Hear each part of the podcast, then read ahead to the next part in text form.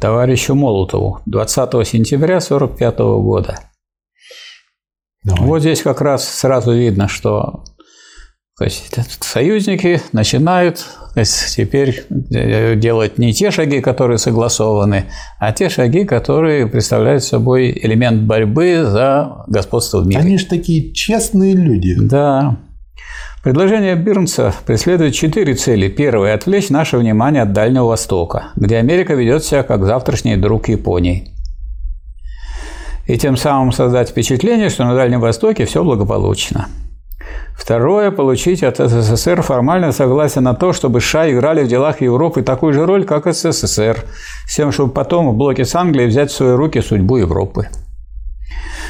Третье – обеспечить пакты, обесценить пакты о союзе, которые уже заключены СССР с европейскими государствами. Четвертое – сделать беспредметными всякие будущие пакты о союзе с Румынией, Финляндией и так далее. И вот Сталин здесь э, ставит задачу, и в этой телеграмме Молоту говорит, что нам следует добиваться того, чтобы антигерманский пакт СССР и США был обусловлен антияпонским пактом между СССР и США.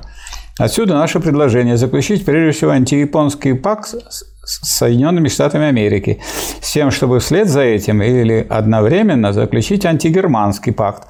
При этом дать понять партнеру, что без заключения антияпонского пакта мы не считаем возможным пойти на антигерманский пакт США. Угу. Здорово. Вот проблема которая стояла. И эту проблему надо было решить и дипломатическим путем, но и с учетом того, что а кто разбил миллионную квантунскую армию? Советский Причем Союз. за какой срок, Михаил да. Васильевич? Это же, по-моему, после того, как они увидели, как мы отщелкали ее как орехи, причем это же были не французы и поляки. Да, и при этом, при этом все равно они свои планы не оставили. Поэтому Сталин говорит, что надо да. свою линию говорить твердо. Вы хотите то есть, получить тут европейское устройство и все тут заключать договора и пакты? Давайте вот там сделаем тоже. Там, где да. мы да. тоже были привлечены к этой всей борьбе с, с Японией. Следующий материал на странице 47. Беседа с послом США в СССР Гарриманом. Тут две беседы, ну и, собственно говоря, цитаты из этих двух бесед. Гарриман говорит, что президент поручил ему вручить Сталину послание лично в силу ряда соображений, в первую очередь, потому что президент имеется в виду Трумэн, хочет решить в реалистическом и дружественном духе ряд вопросов, вытекающих из того факта, что не были завершены длительные переговоры в Лондоне. Вот. Товарищ Сталин говорит, но ведь в послании не ставится вопрос о Японии. Гариман неофициально может информировать, Гариман отличает Сталина о том, в каком направлении работает мысль советников президента по японскому вопросу. Гариман говорит, что сроки намеченных планов не были выдержаны по вине англичан. Советское правительство приняло предложение США, но британское правительство приняло его лишь в конце сентября. Вот э, как бы э, очень хорошо показывает работу Черчилля, да, чем он занимался. Он, угу. Гарриман, хотя и не уполномочен говорить это, страница 49, полагает, что разрабатываемое предложение почти совпадает с предложением Молотова. Гарриман говорит, что в качестве первого шага считал, что капитуляция Японии, разоружение японской армии и принятие контроля над Японией должны быть осуществлены американской армией. Когда это говорил ему Сталин, что-то я не нашел такого. Вы не найдете? Да. Гариман заявляет, что далее имеется в виду пригласить советские, то есть они, так сказать, официально. Вот если они принимают капитуляцию, они победили. Что же мы там делали-то, а? Да мы-то всего-навсего разгромили миллионную да, армию. Да. да. Они уж очень звали товарища Сталина. Сталин да. говорит, быстро не можем, нам нужно перевести армию, нам нужно перевести вооружение, у нас есть пропускная способность у железной вообще то, как они воевали всю войну, и англичане, и да. американцы, напоминает тот анекдот. Помните, мы пахали. Вот.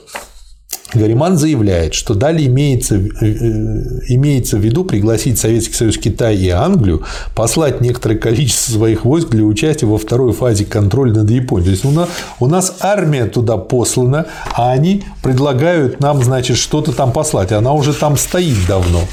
Далее в этой же беседе Гариман говорит, что война была неделимой и что в ней ее были разные моменты времени, в разных местах вовлечены разные страны.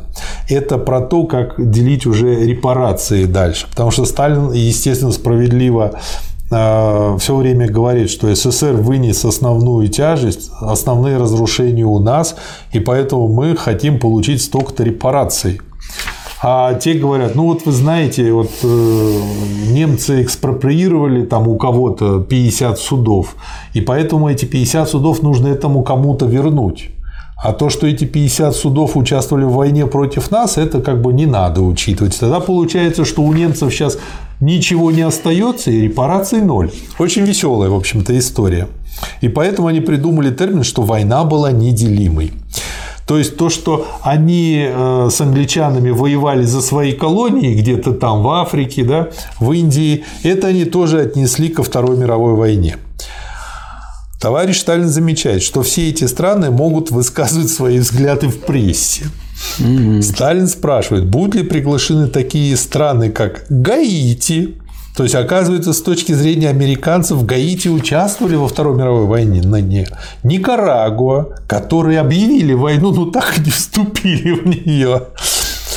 Нельзя ставить э, на одну доску, говорит Сталин, государство, которое действительно воевало, принесло жертвы, испытало оккупацию с другим государством, которое никаких жертв не принесло.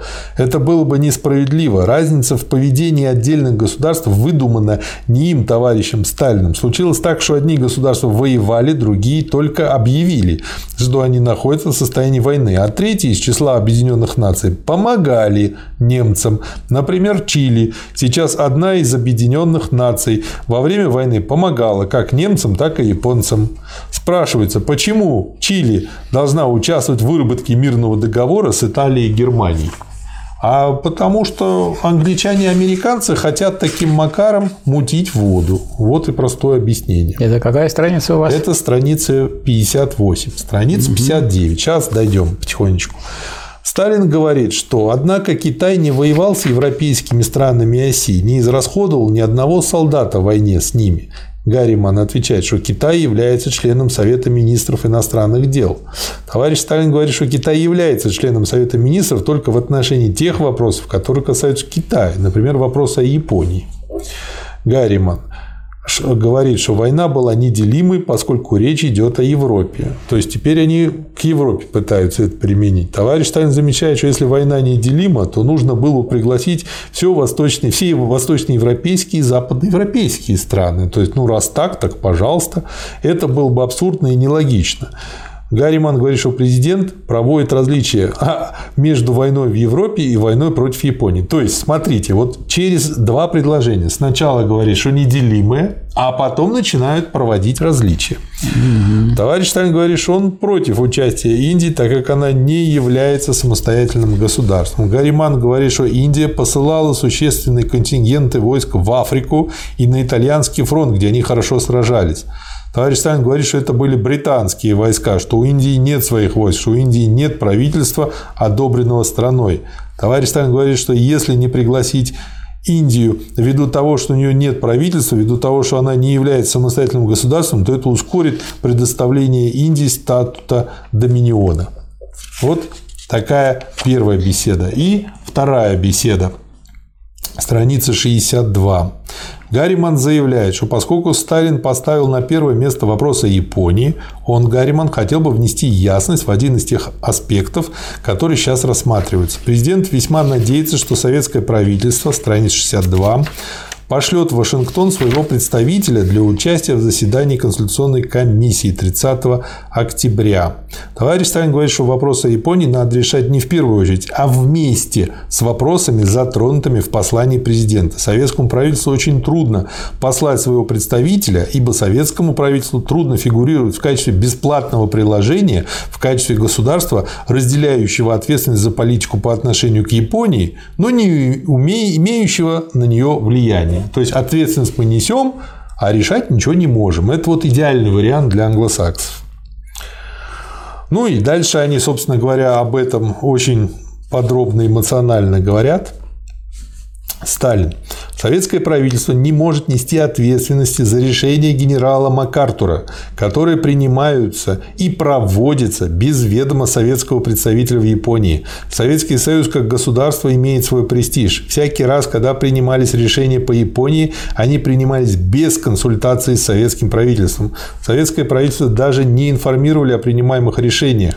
И в результате Советский Союз оказался в положении не союзника, а посторонней силы. Может быть, Америке нужны сателлиты, а не союзники? Должен сказать, что Советский Союз не годится для такой роли. Вот что заставило Молотова поднять в Лондоне вопрос о контрольном механизме Японии. Дальше Сталин говорит, если такое положение дел будет продолжаться, то Советский Союз уйдет из Японии, так как советское правительство не желает отвечать за действия, о которых оно узнает из печати. Общественное мнение ведь считает, что генерал МакАртур представляет Советский Союз. То есть там уже до такого дошло. Угу. Михаил Владимирович, что сказал Гарриман на это? Он говорит, что это ново для него, и что он, конечно, сообщит об этом в Вашингтон. Как будто там их не знают. Сталин. Ему, товарищ Сталин, например, неизвестно, почему почти весь генералитет японского военно-морского флота сухопутных сил и авиации сохранен, почему он находится на свободе, Почему нельзя было изолировать японский генералитет, это не ясно. Далее товарищ Сталину неизвестно, почему допускает, что японские радиостанции и японская печать ругают Советский Союз. Существует ли в Японии цензура или нет? Является ли Япония покоренной страной? или союзником. А то мы их раздолбали, покорили, а они нас спокойно на нас лают, и мы ничего не можем сделать. Прекрасное положение дел. В общем, играют в дурочку. Товарищ Сталин дальше говорит, в советской оккупационной зоне в Германии или в Болгарии, Румынии и Венгрии советское правительство не допустит того, чтобы кто-нибудь оскорблял американцев или англичан.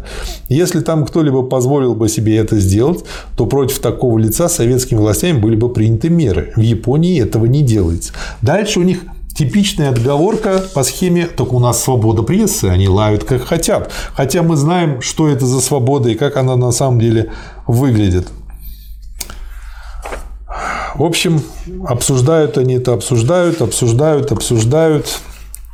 Далее. Товарищ Сталин повторяет, что в отношении союзников Болгарии и Румынии советские власти ничего не делали такого, чего не было сделано в отношении советских представителей в Италии. Это на то, что Гарриман пожаловался, что что-то там в Италии с ними э, произошло, в Болгарии с ними произошло. Гарриман спрашивает, стоит ли продолжать обсуждение лондонских дел. Поскольку Сталин сказал, что сначала должен быть решен японский вопрос. Сталин говорит, что лучше решать эти вопросы вместе, ибо они связаны друг с другом. Вот Опять же видно, что он очень опытный политик, идет по схеме «разделяй властвуй», я имею в виду Гарримана. Гарриман спрашивает, правильно ли он понял, что Сталин считает необходимым сначала договориться о списке стран, приглашенных на конференцию. Товарищ Сталин отвечает, что Греция и Югославия будут подписывать договоры, однако окончательный характер мирных договоров должен быть определен странами, подписавшими условия перемирия. То есть, да, те страны, которые не внесли основной вклад, будут подписывать по схеме «ознакомлен, обязуюсь соблюдать».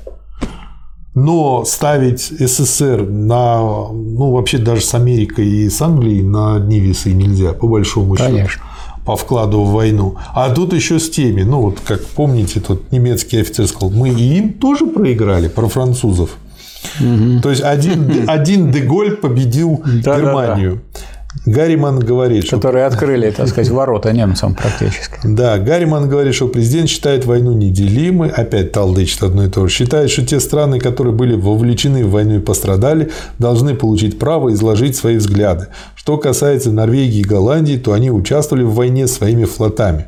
Сталин говорит, что если так рассуждать, тогда на конференцию надо пригласить все 16 советских республик, которые действительно воевали и пострадали. Кроме того, совершенно очевидно, что они пользуются большей независимостью, чем, например, Индия. Он, товарищ Сталин, будет согласен на приглашение тех стран, против которых он сейчас возражает, при том условии, если будут приглашены все 16 советских республик. Такая очень как бы хорошая ремарка. Следующий комплект документов просто потрясный. Тут как бы несколько телеграмм, которые начинаются на странице 83, цикл, а, как бы объединим их вместе. Телеграммы Молотову, Берии, Маленкову, Микояну. Что скажете, Михаил ну, Вот это замечательное и даже неожиданное, можно сказать, для многих будет эта телеграмма. Вроде такое событие интересное, что опубликована речь Черчилля с восхвалением России и Сталина. Угу. И вот, так сказать, по этому поводу у наших товарищей восторг телячий. Да. Что по этому поводу опытный политик Сталин пишет в своей телеграмме Молотову, Берии, Маленкову и Микояну 10 ноября 1945 года. Первое. Считаю ошибкой опубликование речи Черчилля с восхвалением России и Сталина. Восхваление это нужно Черчиллю, чтобы успокоить свою нечистую совесть и замаскировать свое враждебное отношение к СССР. В частности, замаскировать тот факт, что Черчилль и его ученики из партии либористов являются организаторами англо-американского французского блока против СССР – ну, а товарищи, так сказать, неопытные в политике, они, видимо, этого всего не замечают, и они радуются по поводу того, что, сказать, вот тут хвалит нашего Сталина, хватит СССР и так далее. У нас имеется теперь немало ответственных работников, которые приходят в телячий восторг от похвал со стороны Черчиллей, Труманов, Бирнсов и, наоборот, впадают в уныние от неблагоприятных отзывов со стороны этих господ. Да. Такие настроения я считаю опасными, так как они развивают у нас угодничество перед иностранными фигурами. И это вот страшная болезнь, она вот в хрущевский период очень сильно развилась. Халуйство, да. Халуйство. С угодничеством перед иностранцами нужно вести жестокую борьбу. Но если мы будем и впредь публиковать подобные речи, мы будем этим насаждать угодничество и низкопоклонство. Я уже не говорю о том, что советские лидеры не нуждаются в похвалах со стороны иностранных лидеров. Что касается меня лично, то такие похвалы только коробят меня. Вот со стороны кого мы бы ожидали похвалу? Со стороны рабочих, рабочего класса и рабочих организаций, коммунистических рабочих партий других стран.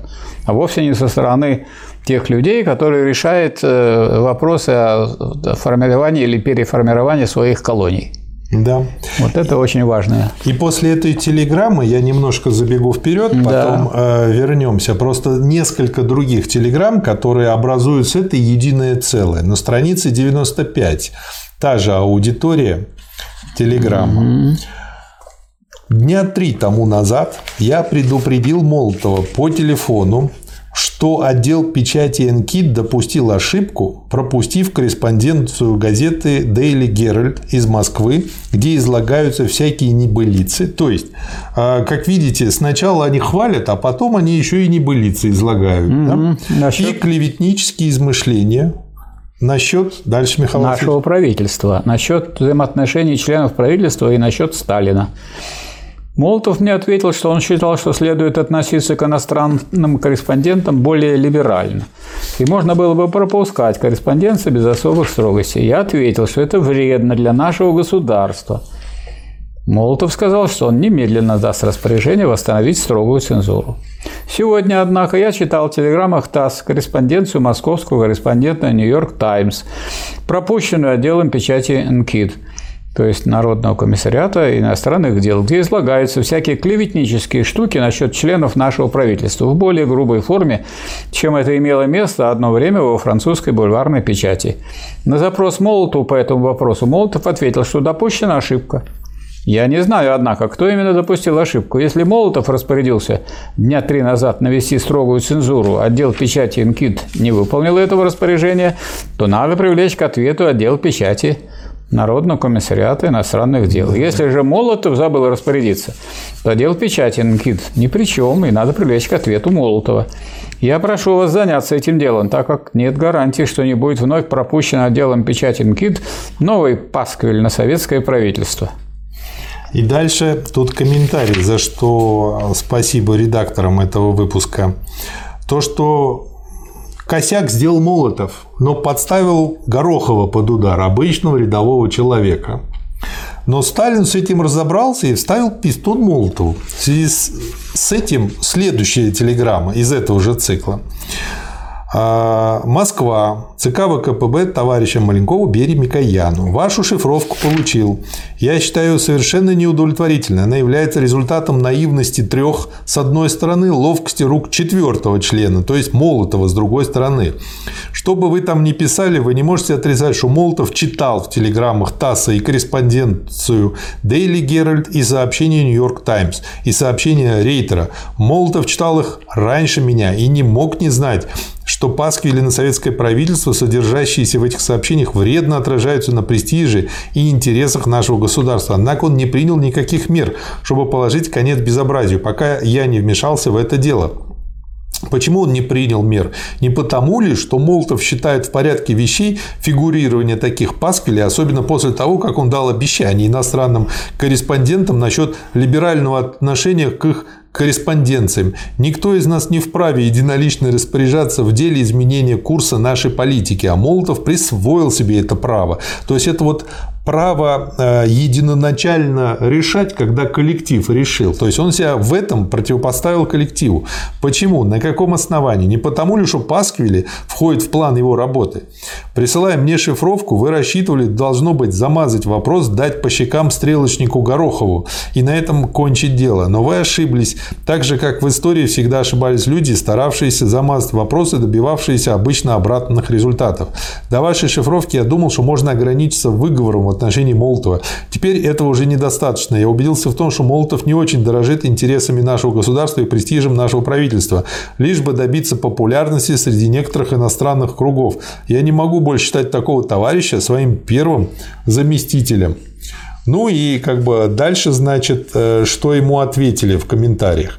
Вашу шифровку получили, вызвали к себе Молотова, прочли ему телеграмму полностью. Молотов после некоторого раздумья сказал, что он допустил кучу ошибок, что он считает несправедливым недоверие к нему, прослезился. Мы со своей стороны сказали Молоту о его ошибках. Ну и дальше как бы здесь перечисляются там ошибки. В общем, пропесочили хорошо. Наконец, мы сказали Молоту, что все сделанные им ошибки за последний период, в том числе и ошибки в вопросах цензуры, идут в одном плане политики уступок англоамериканцам, и что в глазах иностранцев складывается мнение, что у Молотова своя политика, отличная от политики правительства и Сталина, и что с ним, с Молотовым, можно сработаться. Молотов заявил нам, что он допустил много ошибок, что он читал раньше Сталина гнусные измышления о советском правительстве обязан был реагировать на них, но не сделал этого, что свои лондонские ошибки он осознал только в Москве. Ну и дальше как бы окончание всей этой передряги на странице 104. Москва, ЦК ВКПБ товарищу Молотову для четверки, имеется в виду Маленков, Берия, Микоян, помимо него. Анализируя события внешней политики за период от лондонской конференции пяти министров до предстоящей конференции трех министров в Москве, можно прийти к следующим выводам. Первое. Мы выиграли борьбу по вопросам, обсуждавшимся в Лондоне, благодаря нашей стойкости. Конференция трех министров в Москве означает отступление США и Англии от своих позиций в Лондоне, так как конференция является конференцией без привлечения Китая по европейским вопросам и без привлечения Франции по балканским вопросам. Второе. Мы выиграли борьбу в Болгарии, Югославии. Об этом говорят результаты выборов в этих странах. Третье. Одно время вы поддались нажиму и запугиванию со стороны США, стали колебаться, приняли либеральный курс в отношении иностранных корреспондентов и выдали свое собственное правительство на поругание этим корреспондентам, рассчитывая умилостивить этим США и Англию. Ваш расчет был, конечно, наивным. Я боялся, что этим либерализмом вы сорвете нашу политику стойкости и тем подведете наше государство. Именно в это время вся заграничная печать кричала, что русские не выдержали, они уступили и пойдут пойдут на дальнейшие уступки. Но случай помог вам, и вы вовремя повернули к политике стойкости. Очевидно, что имея дело с такими партнерами, как США и Англия, мы не можем добиваться чего-либо серьезного, если начнем поддаваться запугиваниям, если проявим колебания. Чтобы добиться чего-либо от таких партнеров, нужно вооружиться политикой стойкости и выдержки. Этой же политикой стойкости да. и выдержки нужно руководствоваться нам в своей работе на предстоящей конференции трех министров. То есть, обратите внимание, видно, что у них очень часто идет очень острый диалог, но видно, что это товарищи работают на общее благо и что есть результат положительный. Да, на лицо. Да. Теперь вернемся к странице 90. А, беседа с Гамулкой и Минцем 14 ноября 1945 года. Что скажете, Михаил Васильевич? Обсуждается вопрос, что нужно делать для того, чтобы... Типичный славянский да, вопрос. Что нужно делать? Но он, так сказать, э, этот вопрос относится к тому, как строить социализм в Польше. Вопрос. Да. Вопрос Гомолки. Следует ли принять закон о национализации крупной промышленности и банков? После принятия такого закона Бенишем пришло время, когда стало необходимо принятие такого закона и в Польше. Вопрос. Следует ли допустить привлечение иностранного капитала в Польше в виде концессии или в какой-либо другой форме? Ответ. Этот вопрос очень серьезный, его нужно хорошо продумать самим полякам. Примечание. Поляки ничего не сказали, что они отвергли в свое время советское предложение о смешанных обществах. У меня получилось впечатление, что поляки не прочь пойти в этой области на уступки иностранному капиталу. Да. Возражаю ли я против того, чтобы поляки приняли заем от американцев или англичан? И допускаю ли я, чтобы заем был принят на условиях более или менее ограничивающих свободу использования займа в Польше? Ответ. Зачем а заем можно принять, но без каких-либо условий, ограничивающих право Польши в деле использования займа. От, э, вопрос. Следует ли углублять вопрос о Тешине и может ли СССР оказать Польше поддержку в переговорах о, о Тешине с чехословаками? Ответ. Не советую углублять этот вопрос, так как после получения Польшей селезских косующихся углей у Польши не осталось аргументов в пользу передачи Тешина полякам, ввиду чего СССР лишен возможности оказать поддержку полякам в этом деле. Было бы лучше поскорее ликвидировать этот конфликтный вопрос с Чехословакией ограничится переселением тешинских поляков в Польшу и восстановить хорошие отношения с Чехословакией. В вопросе о переселении тешинских поляков в Польшу СССР может оказать поддержку полякам в переговорах с Чехословакией. Следует ли пригласить представителей ВКПБ на съезд ППР, который созывается в ближайшем будущем, Польской партии рабочих?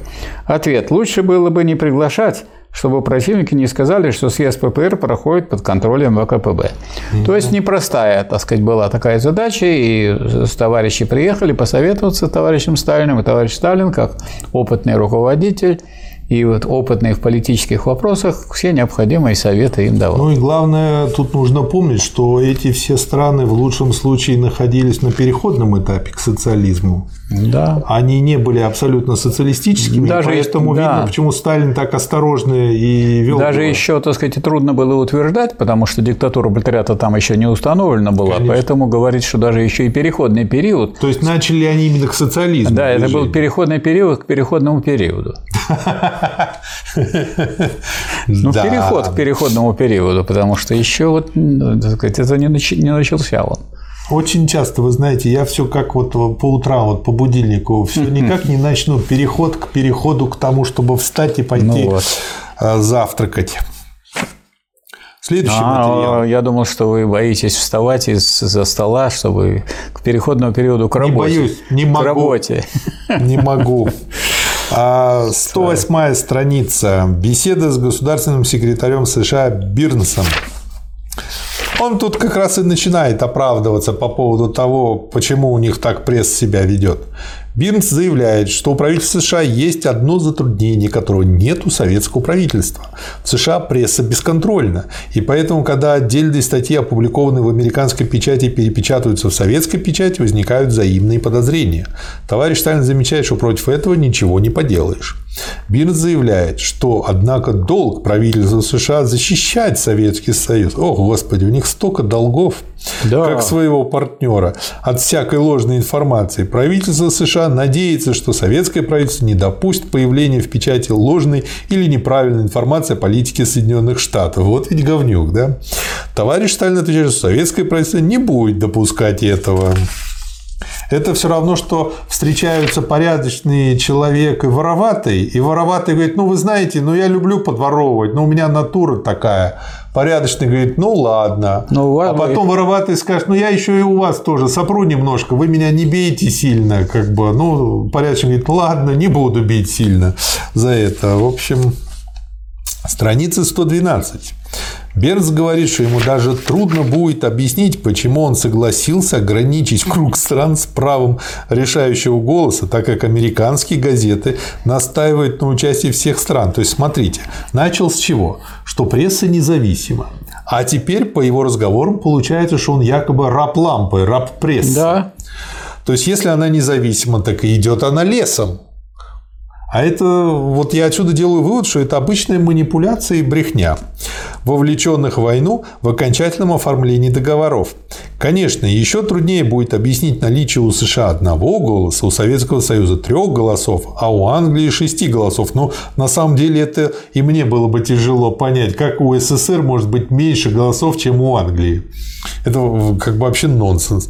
Он, Бирнс, конечно, может сказать, что это не имеет значения, так как конференции не будут проводиться, на ней не будут проводиться голосования.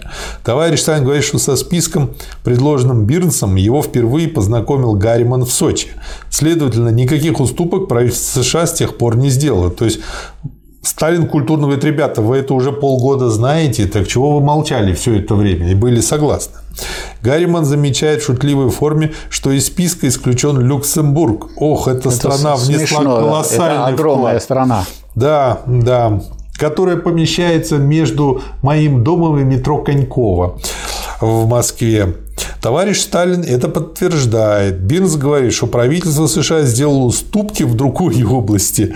Товарищ Сталин отвечает, что эти уступки незначительные. Товарищ Сталин заявляет, что у советского правительства имеются следующие два альтернативных предложения, страница 115. Исключить Индию, оставив все остальные страны, включая Белоруссию и Украину. Или, если Англия будет сильно возражать против исключения Индии, то тогда согласиться на включение Индии при условии, что будут добавлены три советских прибалтийские республики.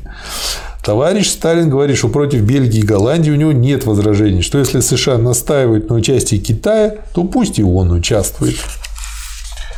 Бирнс говорит, что он пока не имел возможности обсудить с Молтом вопрос о положении в Иране. Это уже другая тема. Это небольшое государство, к делам которого правительство США имеет касательство, поскольку постольку оно вместе с Советским Союзом и Англией приняло на себя в Тегеране обязательство уважать суверенитет Ирана. Вот ведь вот надо так уметь выражать мысли.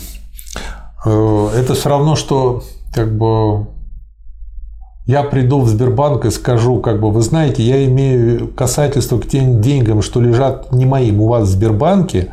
Почему? Потому что я, проходя мимо, посмотрел на вашу вывеску зеленого цвета и пообещал, что зеленая экономика – это важно для нашей страны.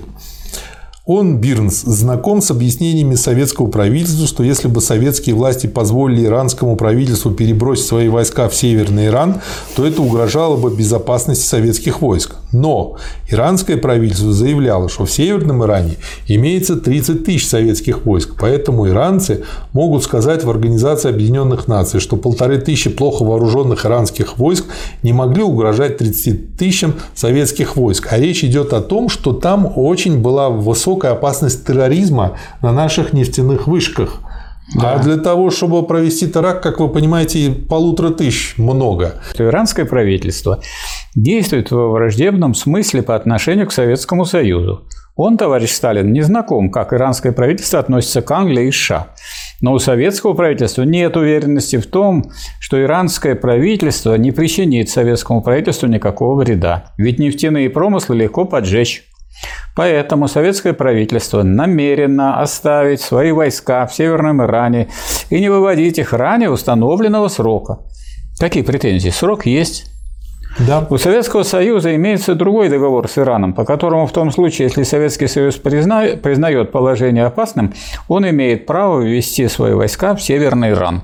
А они хотят, чтобы Советский Союз находился в Иране – который, собственно, в подбрюшье у него находится, на таком же положении, как английские и американские войска. И английские и американские так сказать, друзья хотят подобраться к той нефти, которая имеется в Иране.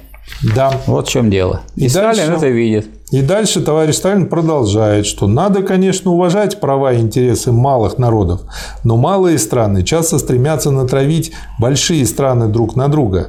Малые страны могут, например, жаловаться Советскому Союзу на притеснение со стороны Англии и США и одновременно жаловаться Англии и США на притеснение Советского Союза. Поэтому нужно критически относиться к заявлениям малых держав. Товарищ Сталин говорит, что Советский Союз должен гарантировать безопасность района Баку. Непонятно, почему претензии насчет отвода войск предъявляют советскому правительству. Англия держит свои войска во многих местах. Английские войска имеются в Тегеране, где есть также и американские войска. Советское правительство не имеет претензий в этом отношении, но спрашивается, а почему в Тегеране находятся американские и английские войска? В общем, Сталин ведет себя как руководитель той страны, которая сыграла решающую роль э, в разгроме фашистской, фашистской Германии и милитаристской Японии. И поэтому он совершенно не собирается, так сказать, идти на поводу у своих, так сказать, союзников. Но при этом он ведет себя очень тактично. Вот тактично. Вообще-то очень нахально. Он очень ведет. определенно ведет. Товарищ Сталин говорит, ну вот, скажем, мы не видели такого поведения потом, особенно мы, когда мы наблюдали в период как, как 90-е, 90 Хрущева и прочих, ударом. продавали и отдавали. Товарищ Сталин говорит, что советское правительство не намерено выводить свои войска из Ирана до срока. Ну, с чего бы это вдруг до срока? Да. Когда настанет установленный срок, ну, кажется, что выведут. Нет, да. он пишет, что при решении вопроса о дальнейшем пребывании советских войск в Иране многое будет зависеть от того, каким будет поведение иранского правительства по отношению к Советскому Союзу. Да. Вот, так сказать, Сталин совершенно определенно понимает, что считаются сильными, а слабых топчут. Страница 198. Речь на собрании избирателей. Очень интересная речь. Я вообще тут, как всегда, отметил очень много то, что важно, на мой взгляд. У меня вроде бы речь небольшая, но 25 пометок. О, какой? Знаете, мне что напомнило? Один американский юморной фильм, в котором преподаватель такой злой и, значит, студент-троечник, который всегда, значит, занимался чем угодно, кроме учебы, и у преподавателя зуб на этого студента, но студент решил исправиться, все выучил, и преподаватель ему говорит, ну ладно, вот этот экзамен сдадите, и все будет в порядке. Студент говорит, ну хорошо, спрашивайте. Тут у меня всего лишь один вопрос. Студент так облегченно выдыхает, а преподаватель говорит, ну у него 28 подпунктов. У меня всего лишь короткий материал, но у него 25 да. пометок. Да. Речь на предвыборном собрании избирателей Сталинского избирательного округа города Москвы 9 февраля 1946 года. Было бы неправильно думать, что Вторая мировая война случайно или в результ... возникла случайно или в результате ошибок тех или иных государственных деятелей, хотя ошибки, безусловно, имели место. На самом деле война возникла как неизбежный результат развития мировых экономических и политических сил на базе современного монополистического капитализма. То есть именно вооруженность ленинской и марксистской теории да, и сразу, помогла предсказать вовремя. И сразу все. вспоминается работа Ленина «Империализм как высшая стадия капитализма». Прямо на нее и опирается товарищ да, Сталин. И опираясь на нее, мы, собственно говоря, и подготовились к войне.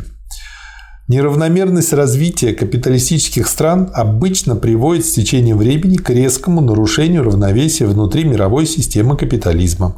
Причем та группа капиталистических стран, которая считает себя менее обеспеченной сырьем и рынками сбыта, обычно делает попытки изменить положение и переделить сферы влияния в свою пользу путем применения вооруженной силы.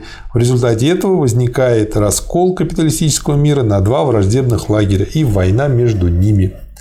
Это не означает, конечно, что Вторая мировая война является копией Первой, потому что Первая возникла по такой же причине. Наоборот, Вторая мировая война существенно отличается от Первой по своему характеру.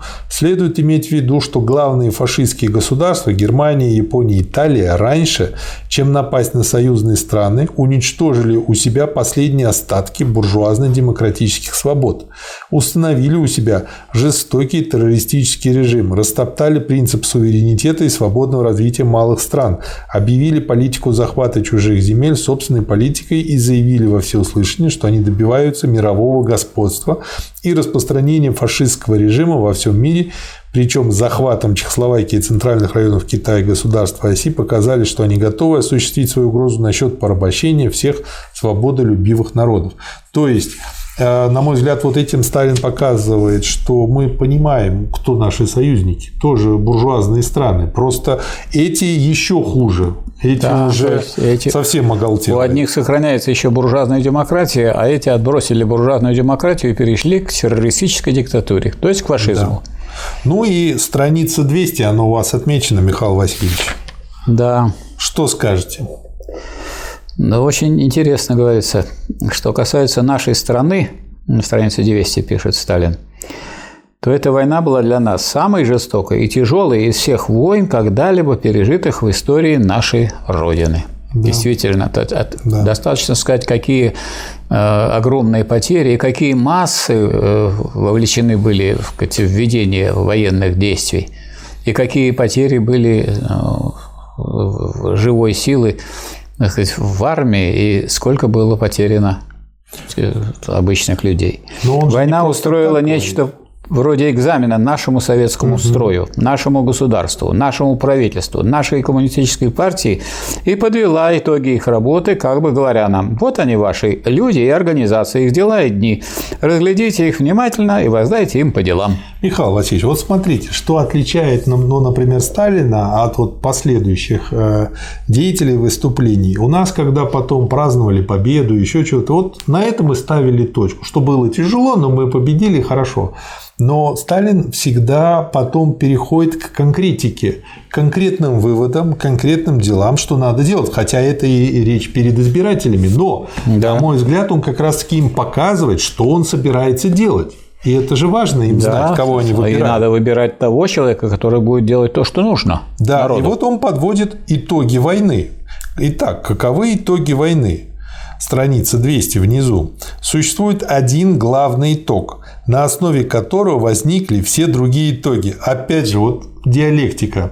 Как вы выводите из основного противоречия оставшегося при социализме остальные дальше, и Так и 5 здесь получается, из одного. так и здесь. Абсолютно. Вот когда спрашивают, где диалектика, вот опять, как говорится, этот итог состоит в том, что к исходу войны враги потерпели поражение, а мы вместе с нашими союзниками оказались победителями. Мы окончили войну полной победой над врагами. В этом главный итог войны. Но дальше вот он э, как бы расшифровывает, я вот пройдусь по ним, а вы потом прокомментируете, хорошо? Итак, как нужно понимать нашу победу над врагами? Что может означать эта победа с точки зрения состояния и развития внутренних сил нашей страны? Первое. Наша победа означает прежде всего, что победил наш советский общественный строй, что советский общественный строй с успехом выдержал испытания. Теперь я далее пройду пунктиром, вы потом вот э, меня прокомментируете. Теперь речь идет о том, что советский общественный строй оказался более жизнеспособным и устойчивым, чем не советский общественный строй, что советский общественный строй является лучшей формой организации общества, чем любой не советский общественный строй.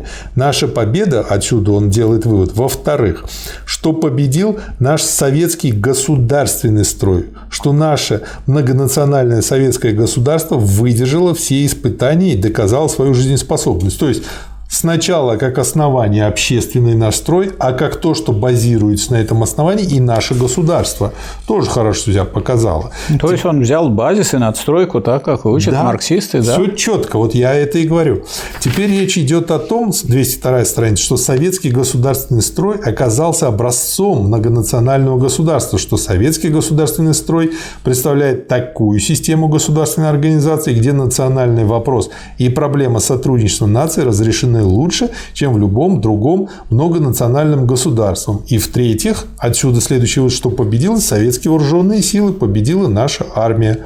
Красная армия оказалась на высоте задач. Что скажете, Михаил Васильевич? Я скажу, что э, вот э, в очень краткой форме Сталин объясняет обычным людям, которые собрались разбирать, что произошло, чтобы они понимали, что они участники великого исторического действия, великой победы, которая будет иметь э, всемирное значение. И чтобы вот здесь каждый понимал, что он не какая-то мелкая сушка, а он участвует в огромном деле и должен продолжать эту борьбу, поскольку все такие вот серьезные вопросы решаются именно борьбой. Как только ее прекратишь, то, как понимаете, наступать будет уже противник. Да. Речь идет уже вот сейчас, после уроков войны. Эти господа не решаются выступать с отрицанием жизнеспособности mm. советского государственного строя. А раньше они говорили, что это советские. Да, на время. Сами на они, так сказать, умрут. Mm. Теперь речь идет уже не о жизнеспособности советского государственного строя, ибо его жизнеспособность не подлежит сомнению. Теперь речь идет о том, что советский государственный строй оказался образцом многонационального государства. Ну вот мы с вами, так сказать, живем в такое время, когда мы нагляделись на то, что бывает при отказе от советского строя и к чему сказать, ведут э, ну, такие действия, которые э, являются реакционными к национальным войнам, к резне, и к конфликтам, и к убийству мирных жителей. А да. теперь речь идет о том, что советский государственный строй оказался образцом многонационального государства, что его надо крепить. Вот эти уроки, к сожалению, не все усвоили, что советский государственный строй представляет такую систему государственной организации, где национальный вопрос и проблема сотрудничества нации разрешены лучше, чем в любом другом национальном государстве. Вот последующие события, свидетелями которых мы являемся, подтверждают это на 100%. И я вот к этому еще хочу добавить, э, вот эта речь, она еще раз – подчеркивает, почему я для себя лично решил сначала Ленин, потом Сталин, потом Маркс Энгельсом, а потом диалектика, э, наука логики Гегеля. Почему? А потому что здесь на практике, видя пример рассуждения, которое построено диалектическим образом, я, не понимая, грубо говоря, это, ну вот, не зная формулы C2H5OH, но уже могу прочесть он и поэтому спирт всегда найду, как бы его от меня не спрятали. То же самое здесь. То есть я это входит, читая Ленина, потом Сталина, в привычку моего восприятия, в привычку моего мышления. И поэтому потом, когда я это отполирую Энгельсом и Марксом, я уже буду, как я полагаю, проверим потом на практике, потому что запишем также беседы и по диалектике. Но а, я полагаю, у меня это пойдет идет ну просто как по маслу, потому что уже будет подготовлена привычка мыслительная. И поэтому мы и говорим, что, во-первых, читайте первоисточники, во-вторых, последовательно, и в-третьих, начинайте именно с Ленина, как бы странно это ни казалось. Вот по этому поводу мне вспоминаются слова Маяковского из поэмы «Владимир Ильич Ленин». Слова у нас до важного самого привычку входят, ветшают, как платье. Хочу сиять заставить заново величественное слово «партия». Да. И Сталин здесь выступает и как руководитель Коммунистической партии Советского Союза и с полным пониманием того, что вот все эти победы достигнуты благодаря тому, что партия рабочего класса руководила борьбой рабочего класса и других классов и слоев нашей страны и привела к полной победе. Дальше э, Ленин э, говорит, что вот такая вы основные итоги войны. Сталин. Сталин, да. Но помимо беспримерной храбрости, которую демонстрировали и в тылу, и на фронте, э, нельзя не сказать о том, что необходимо было иметь, и при том в достаточном количестве, такие элементарные вещи, как металл, для производства вооружения, снаряжения, оборудования для предприятий, топливо для поддержания работы предприятий транспорта, хлопок для производства обмундирования, хлеб – для снабжения армии. На подготовку этого грандиозного дела понадобилось осуществление трех пятилетних планов развития народного хозяйства. Обратите внимание, это значит, да. что начиная с первой пятилетки уже шла подготовка к этой войне. Мы знали, что на нас Возможно, нападут. К возможной войне. Да. да. Мы, чтобы быть готовым к ней. Именно эти три пятилетки пом помогли нам создать эти материальные возможности. Во всяком случае, положение нашей страны в этом отношении, страница 204, перед Второй мировой войной в 1940 году было в несколько раз лучше, чем перед Первой мировой войной.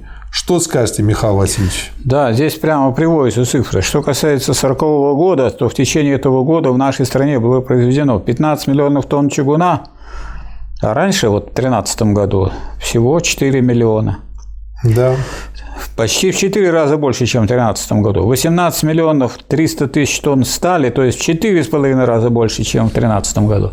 166 миллионов тонн угля, то есть в 5,5 раз больше, чем в 2013 году. 31 миллионов тонн нефти, то есть в 3,5 раза больше, чем в 2013 году. Но мы уже вот так сейчас в наше время, буржуазное опять, мы отвыкли от таких цифр и таких темпов. Ну, у нас да. на 3%, на 2%, на 1,7%. И то это в рублях.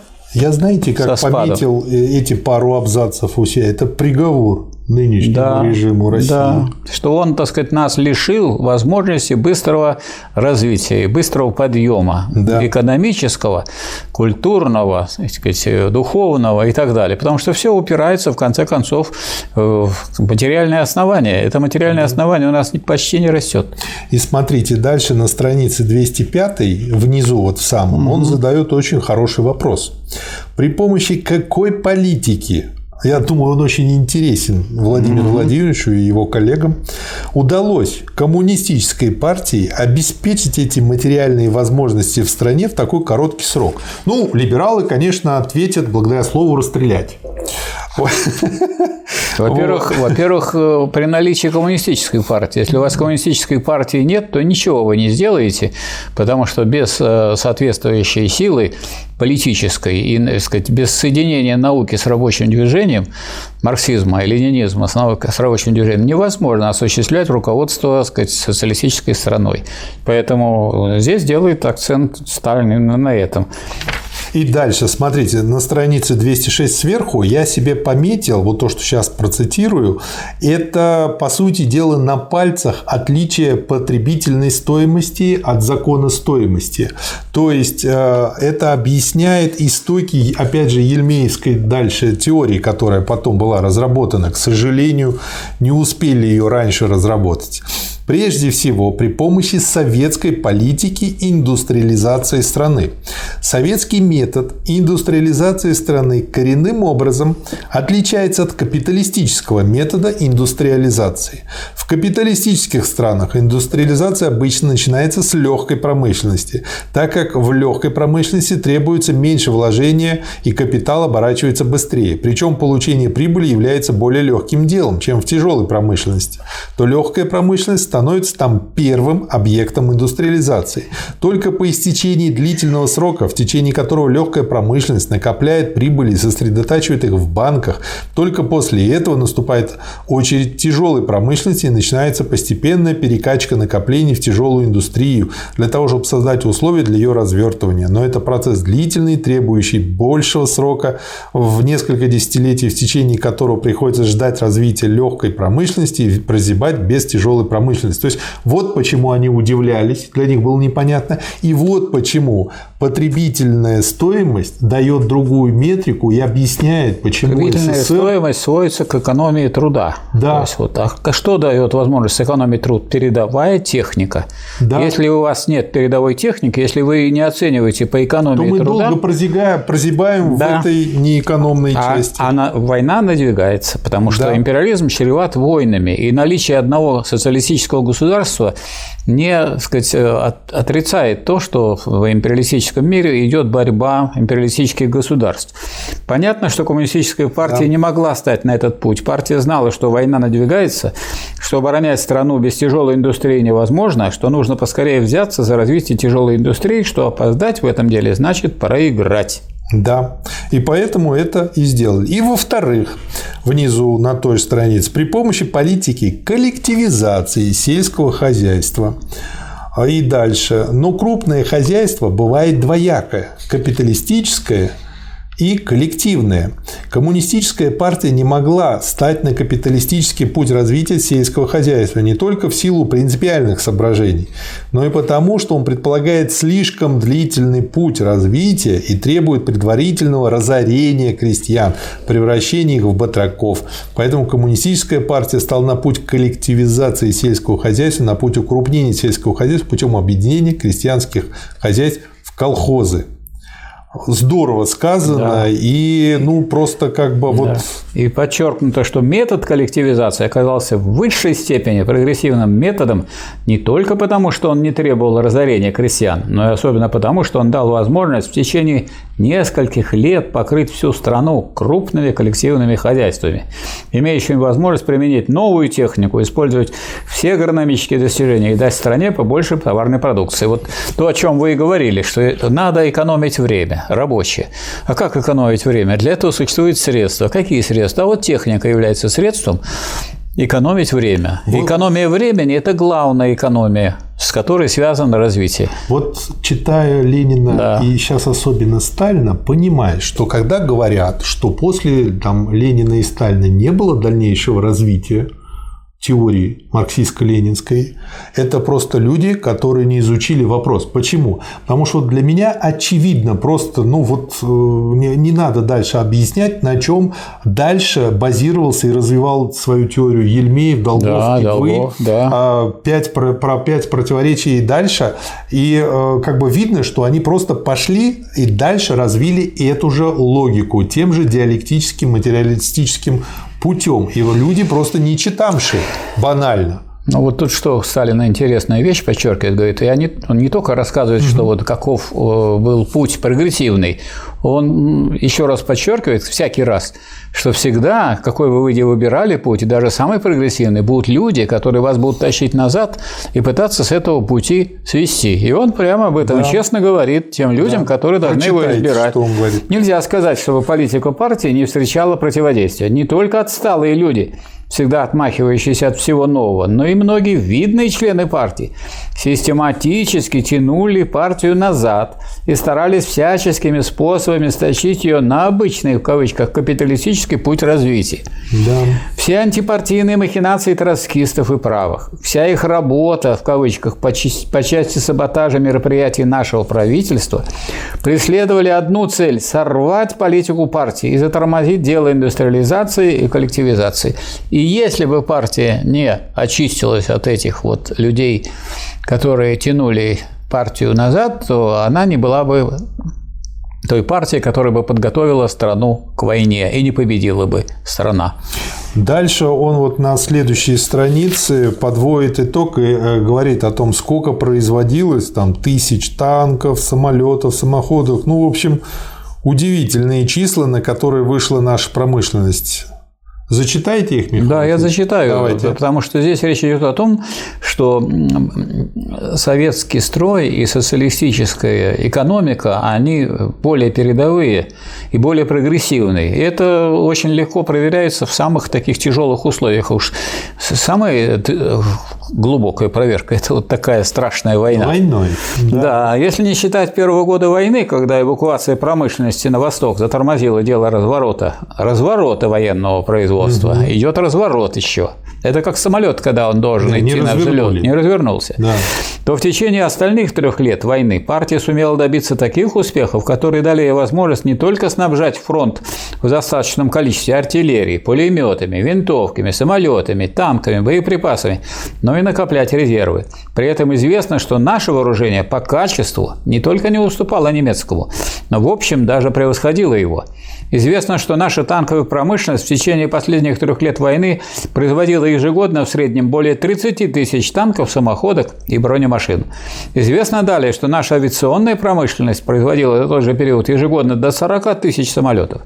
Известно также, что наша артиллерийская промышленность производила в тот же период ежегодно до 120 тысяч орудий всех калибров, до 450 тысяч ручных и станковых пулеметов, свыше 3 миллионов винтов и винтовок и около 2 миллионов автоматов. Известно, наконец, что наша минометная промышленность за период 42-44 год производила ежегодно в среднем до 100 тысяч минометов. Что такое была эта война? Это была война двух экономик.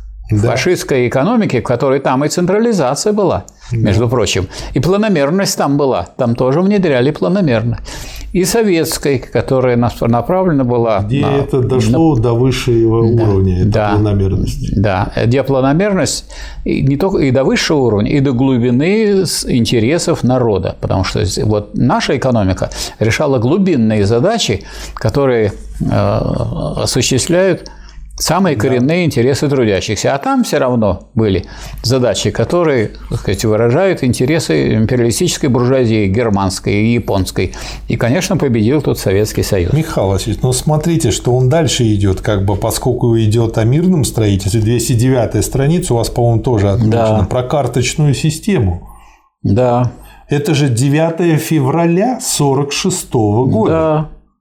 То есть как бы меньше года прошло, но в ближайшее время будет отменена карточная система.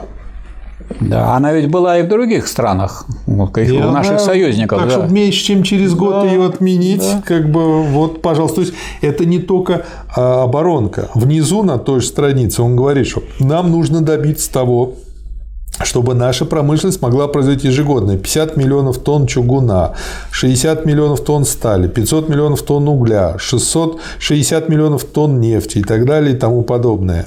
В общем, это Я... тогда гарантирует наше развитие. Да, но и наше развитие связано с тем, что люди должны ощутить на своем, так сказать, да. Э, жизненном уровне, что будет происходить. Поэтому он говорит, не говоря уже о том, что в ближайшее время будет отменена карточная система, особое внимание будет обращено на расширение производства предметов широкого потребления, на поднятие жизненного уровня трудящихся путем последовательного снижения цен на все товары и широкое строительство всякого рода научно-исследовательских институтов, могущих дать возможность науке развернуть свои силы. И цены снижались. И цены снижались, и мы уже убедились уже много, многократно на опыте своей собственной страны, что как только прекратилась вот эта социалистическая политика и разрушена была социалистическая экономика, нас душит повышение цен. Постоянно. Повышение цен – это постоянное понижение уровня.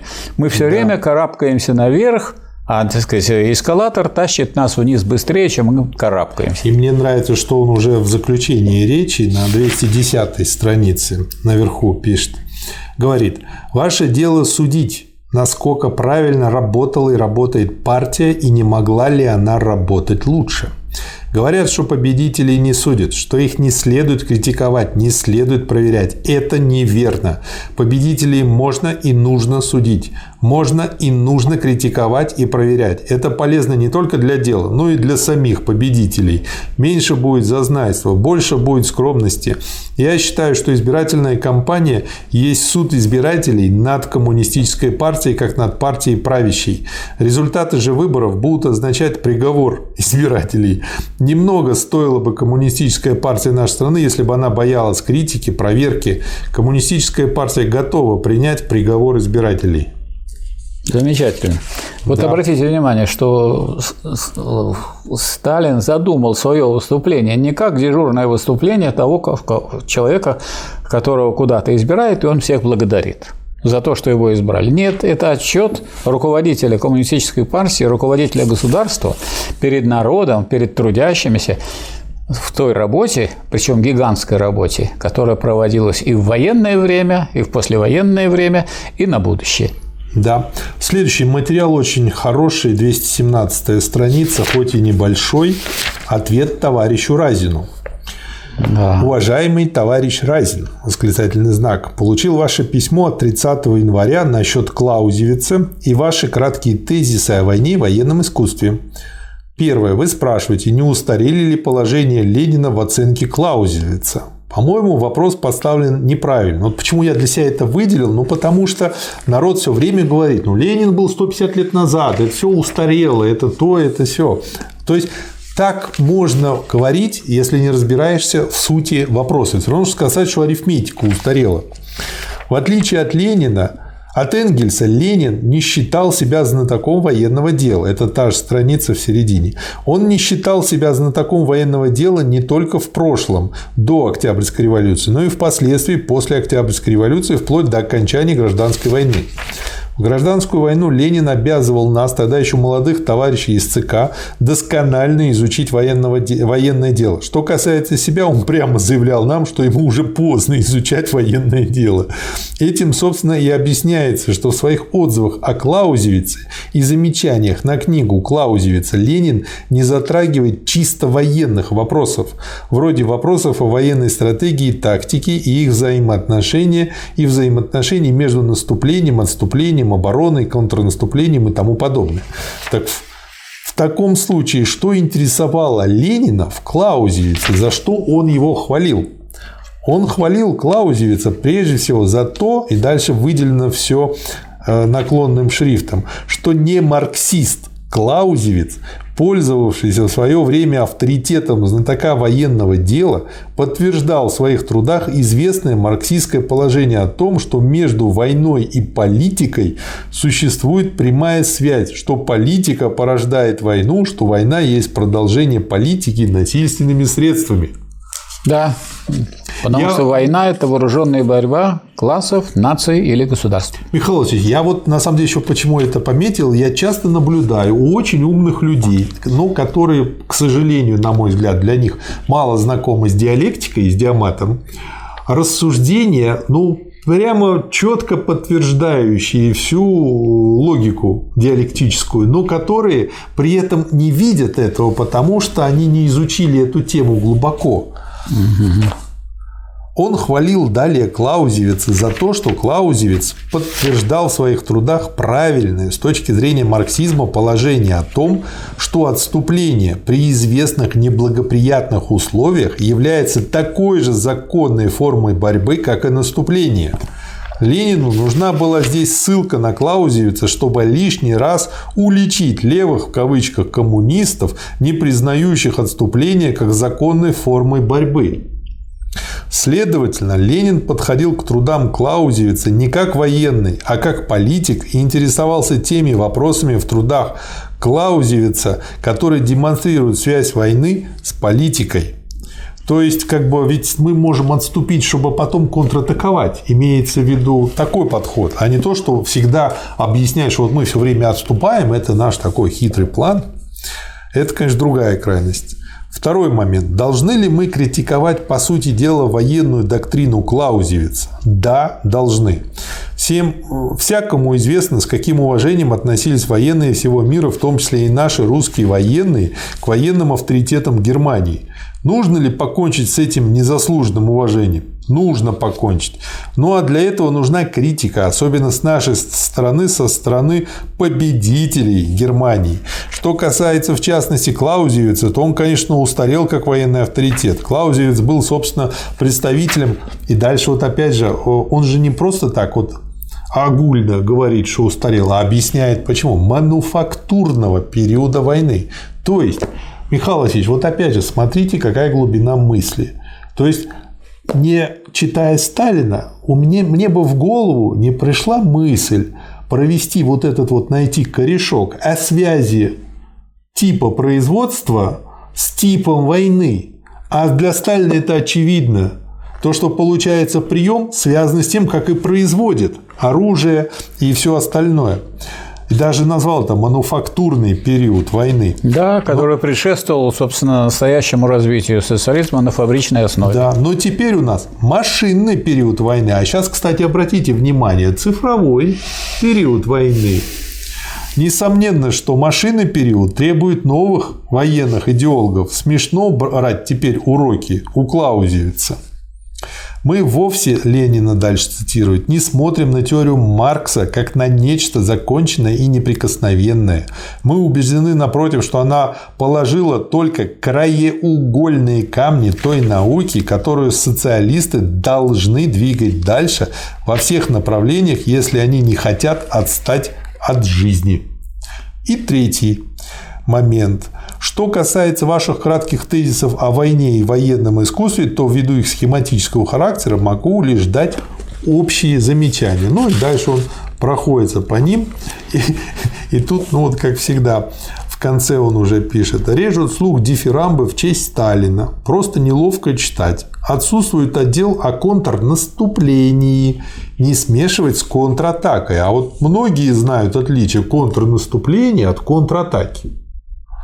Я говорю о контрнаступлении после успешного наступления противника, не давшего, однако, решающих результатов, в течение которого обороняющийся собирает силы, переходит в контрнаступление и наносит противнику решительное поражение. Я думаю, что хорошо организованное контрнаступление является очень интересным видом наступления. Вам, как историку, следовало бы поинтересоваться этим делом. Еще старые парфяне знали о таком контрнаступлении, когда они завлекли римского полководца Краса и его войска вглубь своей страны, а потом ударили в контрнаступление и загубили их. Очень хорошо знал об этом наш гениальный полководец Кутузов, который загубил Наполеон и его армию при помощи хорошо подготовленного контрнаступления. Обалденный материал, просто обалденный, хотя такой короткий. Следующий материал, и вы его тоже отметили, и я, называется «Ответ корреспонденту правды». Да. Что скажете, Михаил Васильевич? Я хочу сказать, что это, ну, так сказать, рубежный материал. Да. Потому что, да. конечно, люди радовались, что наступил мир, что победили в войне. Думали, что Черчилль хороший. В том числе думали, что какие хорошие союзники у нас, и американские, и английские, и так далее. Ну, а человек подготовленный глубоко, марксистский, никак не мог сказать, сойти с позиции классовой борьбы и понимал, что эти люди, которые выражают интересы монополистической буржуазии, они теперь будут сказать, искать способ, как бороться с да. Советским Союзом. И если другие, так сказать, пока э, праздновали, то Сталин думал о том, как этому дать отпор и как э, продолжать наступление в том числе в данном случае мирное наступление, угу. как усиливать свое государство для того, чтобы э, не дать развязать новую войну. И вот в связи с этим он дал ответ корреспонденту «Правды», то есть корреспондента да. «Правды» пригласил, чтобы тот задал ему вопрос и ответил. Да. На днях один из корреспондентов «Правды» обратился к товарищу Сталину с просьбой разъяснить ряд вопросов, связанных с речью господина Черчилля. Товарищ Сталин дал соответствующее Это разъяснение. Это речь, да? Да, которая приводится ниже в виде ответов на вопросы корреспондента. Вопрос. Как вы расцениваете последнюю речь господина Черчилля, произнесенную им в Соединенных Штатах Америки? Ответ. Я расцениваю ее как опасный акт, рассчитанный на то, чтобы посеять семена раздора между союзными государствами и затруднить их сотрудничество. Вопрос. Можно ли считать, что речь господина Черчилля причиняет ущерб делу мира и безопасности? Ответ. Безусловно, да. По сути дела, господин Черчилль стоит теперь на позиции поджигателей войны – то есть никаких, никакой пощады, прямо и открыто, и никаких виляний, никакого замазывания противоречий тут нет. И господин Черчилль здесь не одинок. У него имеются друзья не только в Англии, но и в Соединенных Штатах Америки. Следует отметить, что господин Черчилль и его друзья поразительно напоминают в этом отношении Гитлера и его друзей – Гитлер начал дело развязывания войны с того, что провозгласил расовую теорию, объявив, что только люди, говорящие на немецком языке, представляют полноценную нацию. Господин Черчилль начинает дело развязывания войны тоже с расовой теорией, утверждая, что только нации, говорящие на английском языке, являются полноценными нациями, призванными вершить судьбы всего мира.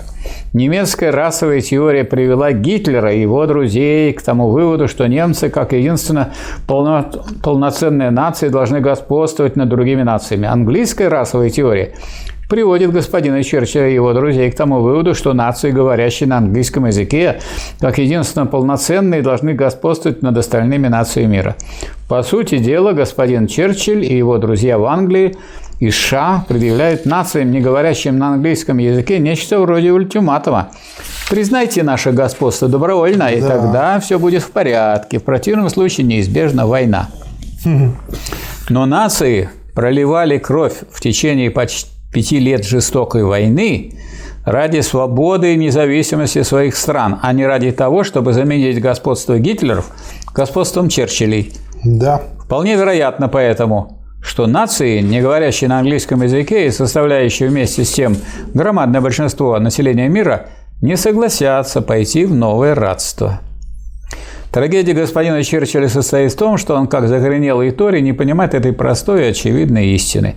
Несомненно, что установка господина Черчилля есть установка на войну, призыв к войне с СССР. Ясно также и то, что такая установка господина Черчилля несовместима с существующим союзным договором между Англией и СССР. Это уже выступление Опаньки. его. Так вот. Да. Правда, господин Черчилль для того, чтобы запутать читателей, мимоходом заявляет, что срок советско-английского договора о взаимопомощи и сотрудничестве вполне можно было его продлить до 50 лет, замаскировать. Ой, тут дальше есть еще, Михаил да. Васильевич, смотрите, угу. вопрос внизу на той же странице. Как вы расцениваете ту часть речи господина Черчилля, где он нападает на демократический строй соседних с ним европейских государств, и где он критикует добрососедские взаимоотношения, установившиеся между этими государствами и Советским Союзом? Ответ. Эта часть речи господина Черчилля представляет смесь элементов клеветы с элементами грубости и бестактности. И вот дальше я тут выделил особенно. Ведь мы все читали протоколы э, Ялты, Потсдама, да, да, Тегерана да. и прочее, где везде там Черчилль все хлопотал, чтобы Польше как больше, как можно больше прирезали Кимской волости, да, немецкой, да, да, да?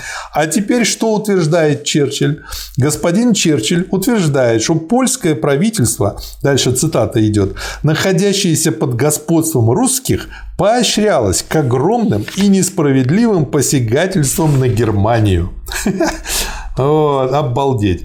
Далее, страница 224 внизу. Что касается напада господина Черчилля на Советский Союз в связи с расширением западных границ Польши за счет захваченных в прошлом немцами польских территорий, то здесь, как мне кажется, он явным образом передергивает карты. Как известно, решение о западных границах Польши было принято на Берлинской конференции трех держав на основе требований Польши. Советский Союз неоднократно заявлял, что он считает требования Польши правильными и справедливыми. Вполне вероятно, что господин Черчилль недоволен этим решением. Но почему господин Черчилль, не жалея стрел против позиции русских в этом вопросе, скрывает от своих читателей тот факт, что решение было принято на Берлинской конференции единогласно? Опаньки! Что за решение? Голосовали не только русские, не только, но также англичане и американцы. Для чего понадобилось господину Черчиллю вводить в людей заблуждение? Что скажете дальше, Михаил? Я скажу, что вот Сталин здесь ну, дает образец той внешней политики, которая исходит из понимания классовой борьбы а не из всяких э, представлений о том, что вот какие хорошие люди, как они нам хотят сделать хорошо. Ой, Он как они нам э, помогли. Верит, верит на слово. Вот, пожалуйста, есть хорошие договоры, есть хорошие совещания, есть хорошие установки, и вот эти же самые люди, которые их подписывали, теперь вероломно их нарушают. Да. Поэтому никакого доверия классовому врагу Никакого доверия представителям империалистической буржуазии у советского государства и его руководителей нет и быть не может. То есть, кто наши союзники по-прежнему, это кто такая армия, флот, ну и, естественно, рабочий класс, который создает соответствующие орудия и оружие, и крестьянство, которое обеспечивает продовольствие. Вот если мы будем сильны, то с нами будут все. Или как говорят, что когда мы будем сильны, с нами будут все. Нет, когда мы будем сильны, да. с нами будут все. 226 страница внизу заканчивает он таким образом. Конечно, господину Черчиллю не нравится такое развитие событий, и он бьет тревогу, апеллируя к силе. Но ему также не нравилось появление советского режима в России после Первой мировой войны. Он также бил тогда тревогу и организовал военный поход 14 государств против России, поставив себе целью повернуть назад колесо истории. Но история оказалась сильнее черчиллевской интервенции, и донкихотские замашки господина Черчилля привели к тому, что он потерпел тогда полное поражение – я не знаю, удастся ли господину Черчиллю и его друзьям организовать после Второй мировой войны новый поход против Восточной Европы, но если им это удастся, что маловероятно, ибо миллионы простых людей стоят на страже дела мира, то можно с уверенностью сказать, что они будут биты так же, как они были биты в прошлом, 26 лет назад. Вот так надо отвечать представителем империалистической буржуазии, которая является реакционной уже в нашу да. эпоху, в эпоху перехода от империализма к коммунизму. Очень короткий следующий материал называется «Тамбов Тамбовскому архиепископу». Да. 229 страница. Примите мой привет и благодарность правительству Союза СССР за вашу заботу о сиротах, жертвах фашистских извергов. Сталин. Примечание. Ответ на следующее письмо. Москва генералиссимусу Сталину. Прошу вас, высокочтимый Иосиф Виссарионович, принять от меня 130 тысяч рублей часть моей премии вашего славного имени, то есть ему дали эту премию. Сталинскую премию, да. да. На помощь сиротам, жертвам фашистских извергов. Тамбовский архиепископ Лука Война Есенецкий, профессор хирургии. Да. И далее тоже интересно. В журнале Московской Патриархии 46 год номер 3, где были опубликованы и письмо, и ответ на него, сообщались воина Есенецкому Валентину Феликсовичу, профессору, консультанту-хирургу Ивака госпиталей Тамбовского областного отдела здравоохранения за научную разработку новых хирургических методов лечения гнойных заболеваний и ранений, изложенных в научных трудах «Очерки гнойной хирургии», законченном в 1943 году, году и поздние резекции при инфицировании огнестрельных ранениях в суставах, опубликован в 1944 году, присуждена сталинская премия первой степени в размере 200 тысяч рублей. Вот так, пожалуйста. Можно да. было быть и архиепископом, и ученым, и при этом хорошо трудиться в СССР. Да. На странице 296 очень короткое письмо. 296 вы так да. далеко хотите? Да. Я бы хотел маленький совсем. А вы мне не давали пометок. 239 не давал вам, Нет. да? Что ж вы так? Виноват. Ну ладно, пойдем. А что дальше. там у вас? Да там состав политбюро, который э, на пленуме ЦК ВКПБ сформировался. А там ничего же интересного не там было. Там интересно то, что вот пополнить состав членов политбюро товарищами Берия и Маленковым. Ну и все. Вот и все, что я хотел сказать по этому да. поводу. Дальше очень маленький материал, страница 296. Он очень короткий, просто почему меня он зацепил лично? Потому что я в Баку жил на улице Пешевари. Mm. А сейчас эту улицу там тоже переименовали, Михаил Васильевич. Да. А это тоже коммунист, тоже революционер, погиб в автокатастрофе в, 47 в 1947 году. Товарищу Пешевари, мне кажется, что вы неправильно оцениваете сложившуюся обстановку как внутри Ирана, так и в международном разрезе. Первое. Вы хотите добиться всех революционных требований Азербайджана теперь же – но нынешняя обстановка исключает возможность осуществления такой программы. В Иране нет теперь глубокого революционного кризиса. Второе. Конечно, вы могли бы рассчитывать на успех э, в деле борьбы за революционные требования азербайджанского народа, если бы советские войска продолжали оставаться в Иране. Но мы не могли их оставлять в Иране дальше. Главным образом потому, что наличие советских войск в Иране подрывало основы нашей освободительной политики в Европе и Азии. То есть вывели мы войска из Ирана. Да. Третье. Пока советские войска находились в Иране, вы имели возможность развернуть борьбу в Азербайджане и организовать широкое демократическое движение с далеко идущими требованиями но наши войска должны были уйти и ушли из Ирана. Надо было действовать Что же тогда. мы теперь имеем не терять, не терять. Да. Мы имеем конфликт правительства Кавама с англофильскими кругами в Иране, представляющими наиболее реакционные элементы Ирана. Каким бы реакционером ни был в прошлом Кавама, он вынужден теперь в интересах самозащиты и защиты своего правительства пойти на некоторые демократические реформы и искать опоры среди демократических элементов Ирана. То есть он говорит, да, вы упустили момент, но вот он подсказывает, что делать. Какова должна быть наша тактика при этих условиях? Я думаю, что мы должны использовать этот конфликт для того, чтобы вырвать у Кавама уступки, оказать ему поддержку, изолировать англофилов и создать тем некоторый базис для дальнейшей демократизации Ирана. Из этого положения и исходят все наши советы. Четвертое. Если вы поведете себя разумно и добьетесь при нашей моральной поддержке тех требований, которые легализуют в основном нынешнее фактическое положение Азербайджана, то вас будут благословлять и азербайджанцы, и Иран, как пионера прогрессивно-демократического движения на Среднем Востоке. Да. Следующий материал 298, страница. Приказ министра вооруженных сил СССР. Да, по поводу 9 мая празднования. Поэтому первый раз мы праздновали 9 мая в 1946 году. То есть, когда говорят, что мы не праздновали День Победы, наверное, имеют что не было, в виду, что не было масштабного парада в этот день. Но праздник был через год. Да. А зачем обязательно как бы устраивать такой колоссальный парад? Ну, это кому-то нравится, кому-то нет, но праздник был. И через год праздновали.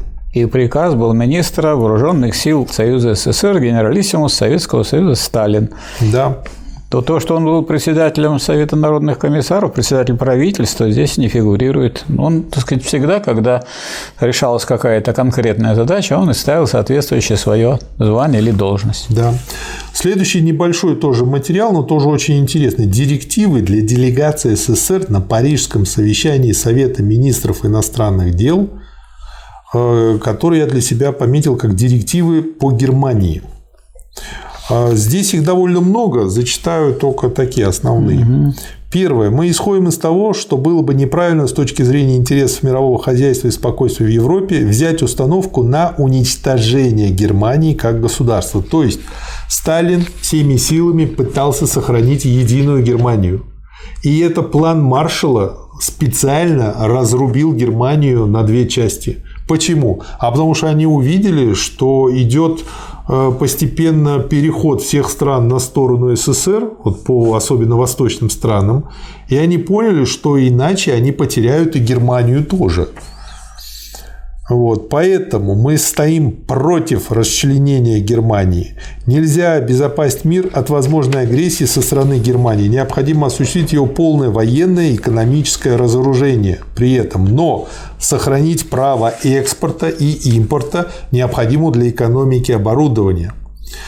Главное наше хозяйственное требование Германии в смысле возмещения убытков от германской агрессии, репарационные поставки, в том числе поставки из РУРа в пользу СССР в размере минимум 10 миллиардов долларов, которые должны включать не только оборудование, но и товары из текущего производства Германии. Пребывание союзных и советских оккупационных войск в Германии имеет три цели – а. Обеспечение доведения до конца военного и экономического разоружения Германии. Б. Обеспечение демократизации режима в Германии. В. Обеспечение репарационных поставок. Очень как бы ценный материал да. для того, чтобы лучше понимать тогдашнюю картину. Следующий материал, страница у меня отмечена 345.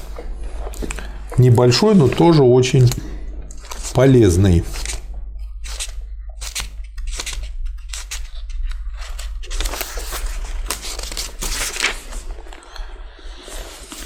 Беседа с министром иностранных дел Дании. Как вы думаете, какая у него фамилия, Михаил Васильевич? Расмуссен. Вот я смотрю, не только у нас по наследству люди торчат там наверху столетиями, да, а и при всяких демократических строях тоже. И главой торговой делегации Дании принцем Акселем. Аксель говорит, что он надеется на торговые соглаш... что торговые соглашения будут построены на взаимных интересах. Сталин говорит, что только таким образом можно обеспечить прочные торговые отношения между обеими странами. Расмуссен замечает, что до войны торговый оборот Дании с другими странами на душу населения был весьма значительным. Одна из трудностей Дании состоит в том, что у нее нет металла и угля. Тем не менее, Дания смогла создать довольно значительную машиностроительную промышленность. Сталин замечает, что если есть мясо, жиры и рыба, то металл будет, металл сам собой придет. Аксель говорит, что бекон лучше денег. Товарищ Сталин замечает, что бекон – это золото. Товарищ Сталин спрашивает, строит ли Дания только гражданские суда или также военные? Аксель отвечает, страница 347, что Дания для других стран строит только торговые суда, военные корабли она строит только для себя. Сталин замечает, что в прошлом у Дании был довольно большой военный флот. Сталин также говорит, что будет хорошо, если переговоры окончатся успешно и спрашивает, что могло бы помешать успешной торговле между Данией и Советским Союзом. Аксель говорит, что Дания представляет собой как бы фабрику, в которую с одного конца поступает сырье, а с другого выходит готовая продукция, например, бекон. Успешность mm-hmm. советско-датской торговли зависит от того количества сырья, которое сможет получить Дания. Товарищ Сталин спрашивает, в каком именно сырье нуждается Дания? Расмуссен отвечает, что Дания прежде всего нужны жмыхи и ячмень. Товарищ Сталин спрашивает, нуждается ли Дания в апатитах? Аксель Расмуссен отвечает утвердительно. Товарищ Сталин говорит, что Советский Союз сможет поставить Дании некоторое количество апатитов, однако Советский Союз не сможет раньше, чем через 2-3 года поставлять Дании значительное количество жмыхов и ячменя. Нужно, говорит товарищ Сталин, сейчас предусмотреть развитие датско-советской торговли на длительное время с тем, чтобы обе стороны могли рассчитывать друг на друга. Расмуссен отвечает, что эта точка зрения совпадает с точки зрения датского правительства. Расмуссен говорит, что, к сожалению, в Дании еще очень много интернированных немцев и числа гражданского населения. Он, Распуссен, говорил по этому поводу с Молотовым. Количество интернированных немцев достигает 200 тысяч человек. Сталин говорит, что, как он думает, половину интернированных в Дании немцев советские войска могли бы принять в советскую зону оккупации, при условии, конечно, что другую половину примут в свои зоны союзники. Товарищ Сталин говорит, что, конечно, содержание интернированных немцев представляет собой тяжелое бремя для Дании. Польша и Чехословакия, говорит Сталин, поставили немцев в такое положение, что немцы от голода были готовы бежать из этих стран в разные стороны. Такая, вроде бы, ну, такая малозначительная беседа, но тоже хороший штрих к портрету позитивный материал, который да. говорит о том, что руководство страны нашей было нацелено на развитие экономических связей. С любыми странами. Да, и на подъем, соответственно, и нашей экономики. И вот еще почему я отметил, с одной стороны, очень короткая беседа, а сколько, если все стороны заинтересованы, да. всего было обсуждено. Между чем с Черчиллем там по полтома идут переговоры и никуда не двигаются. Дальше и вы тоже отметили, и я, э, мы оба отметили материал, э, связанный с журналами. Да. Страница 372 и так далее. 2 и так далее.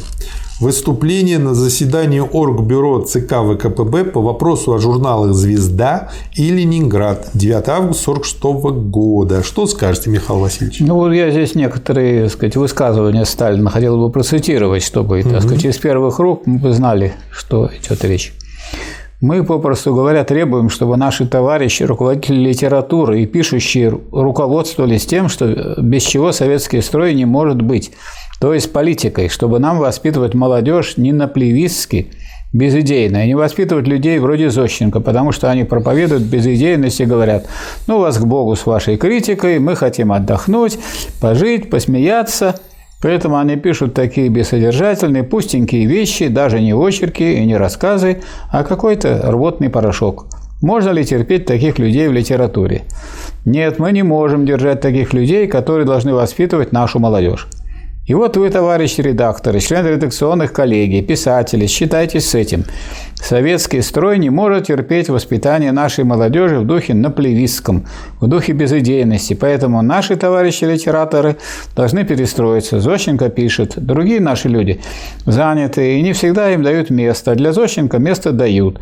Вот это и называется политичным отношением к общенародному делу. Кого критикует тут Сталин? Ну, Зощенко он критикует, но как просто редакторов, писателя. Которые редакторов, дают которые дают. То есть он не против того, чтобы, так сказать, он пишите, пожалуйста, но мы должны думать о том, что наша литература должны воспитывать молодежь. Михаил Васильевич, то есть а Правильно ли я понял? Это просто чтобы слушатели акцентировать, что да. антисоветчику Зощенко не только не посадили его, ну, он, правда, по-моему, мигрировал, да? Его ну, трудно да. было посадить, но Зачем тогда печатали его? Не просто печатали, а, так сказать, давали гораздо Причем больше места, журналах. гораздо больше места, чем другим авторам. Вот о чем да. идет речь. Приятельские отношения, вот что он говорит. Второе, что наблюдается, это ненормальность. Не политический подход к писателю, то есть что он дает, так сказать, народу, да. или, или как его творчество Какая поднимает, поднимает людей, воспитывает, а, одухотворяет а и так далее. отношения, да. Это проистекает от аполитичности литераторов. Из-за приятельских отношений с людьми они попросту не критикуют. Это тоже не годится. Здесь либерализм идет за счет интересов государства и за счет интересов правильного воспитания нашей молодежи. Не будем забывать, что печатаются они за государственный счет тогда. Та же ведь не так было поставлено То есть дело. это на самом деле очень паскудная позиция. Быть добреньким за чужой, в данном да, случае за, за общественный счет. За счет рабочих крестьян, которые вот все создают. Паскудство. Что выше, приятельские отношения или интересы государства? Я считаю, что последние выше. Как вы с этим поспорите? Приспосабливаются люди. Не надо бояться того, что критикуют. Без критики ничего не выйдет. Скажу больше, человек, который не способен сам себя критиковать, проверять свою работу каждый день, к исходу дня не задавать все вопросы, а как я сегодня работал, такой человек, он не может быть советским человеком, такой человек трус. Да. Скажу больше, у этого человека нет мужества сказать правду о себе. Потому Потому-то многие и не любят, когда их критикуют. А мы приветствуем людей, которые нас критикуют. Неприятно это, но приветствуем, потому что без такой критики может сгнить человек. Все правильно. Когда болезнь организма запущена, болезнь запустит лапы глубже. Чем скорее болезнь будет обнаружена, тем лучше, тем живее, тем скорее будет выздоровление. Тоже в отношении отдельных деятелей насчет любого из нас. Критику надо встречать мужественно, надо иметь самому мужество, подводить итоги своей работы каждый день и спрашивать себя, не мог ли я лучше поработать. Ну и дальше он тут предлагает конкретные меры, да. что должен быть один главный редактор, что он должен быть человек уважаемый, авторитетным, да, что он должен уметь критиковать и не бояться И отвечать делать. перед партией, перед государством, да. перед народом за направление журнала. Да, и дальше на странице 374 в середине. Так что в редакции человек, который способен критиковать, помочь молодому писателю, который стоит на правильном пути, должен быть. Если редактора, редактора возьмут себе за правило никого не обижать, а будут считаться с тем, что у Ахматовой авторитет былой, а теперь чепуху она пишет и не могут в лицо ей это сказать, послушайте, у нас теперь 1946 год, а 30 лет тому назад, может быть, вы писали хорошо для прошлого, а мы журнал настоящего, надо иметь мужество это сказать. А дальше Сталин говорит, разве у нас журналы частные предприятия, отдельные группы? Конечно, нет. В других странах там журнал является предприятием вроде фабрики, дающей прибыль. Да. Если он прибыли не дает, его закрывают. Это да. частные предприятия отдельных групп капиталистов, лордов в Англии. У нас, слава богу, этого порядка нет. Наши журналы есть журналы народа, нашего государства. И никто не имеет права приспосабливаться к вкусам людей, которые не хотят признавать наши задачи и наше развитие. Ну и дальше вот тут он в конце обращает внимание, что есть много фронтовиков, которым есть что написать, сказать, но они пока пишут не всегда хорошо. И поэтому он про таких людей говорит, что эти люди на войне дрались очень хорошо. Но вы не думайте, что там не было хныкающих людей и писателей вроде Зощенко. Всякие были. Ведь в армии было 12,5 миллионов человек. Разве можно предположить, что все они были ангелами, настоящими людьми? Разве это можно? Всякое бывало. Этих людей надо встречать, как и всех. Хорошо пишешь – почет и уважение. Плохо пишешь – учись. Очень хорошее окончание, точка. Тут и как бы и не возразишь, как всегда. Вот. Следующий материал ну, небольшой я у себя отметил э, как борьба с бюрократизмом. Страница 378 на следующей странице. Постановление правительства СССР за номером 1751. Москва, Кремль. Совет министров Союза СССР постановляет. Первое. Запретить с 15 августа сего года какое бы то ни было расширение штатов административно-управленческого аппарата советских государственных, хозяйственных, кооперативных и общественных организаций. Ну и дальше в том же духе. То есть, как бы нынешняя борьба современная с бюрократизмом почему-то всегда приводит к увеличению штата предприятий. Дальше у меня отмечен пленум ЦК ВКПБ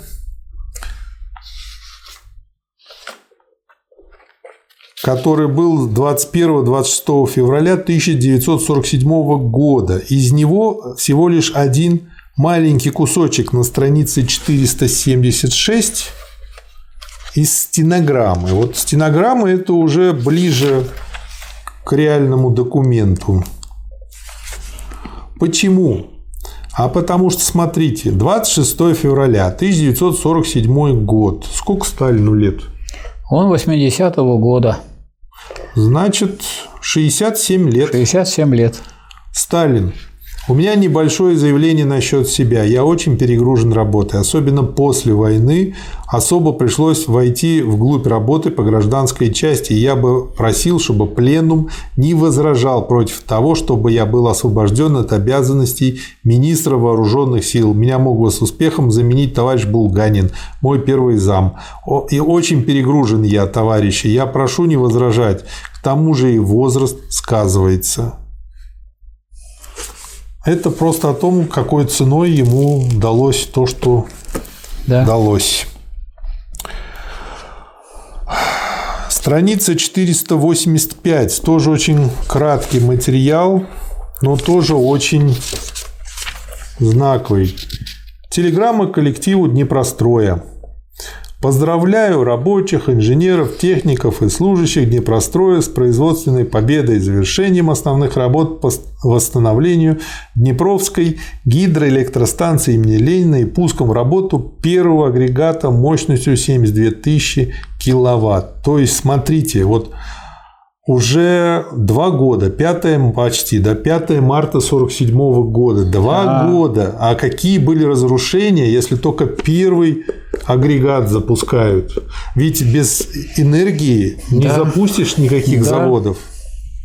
Перед вашим коллективом стоит новая серьезная задача – смонтировать и пустить в 1947 году второй и третий агрегаты, закончить восстановление плотины, шлюза и открыть сквозное судоходство в навигации этого года и в дальнейшем завершить полное восстановление Днепровской гидростанции. Ну вот это 47 год. Еще, так сказать, никак мы раны войны не смогли залечить. Следующий материал. Все мы слышали о плане Маршалла – Беседа с госсекретарем США Декам Маршалом 15 апреля 1947 года. Страница? 500 начинается. Ну и тут я себе пометил э, в этой беседе, ее, конечно, нужно читать, несколько таких вот э, штрихом э, цитат.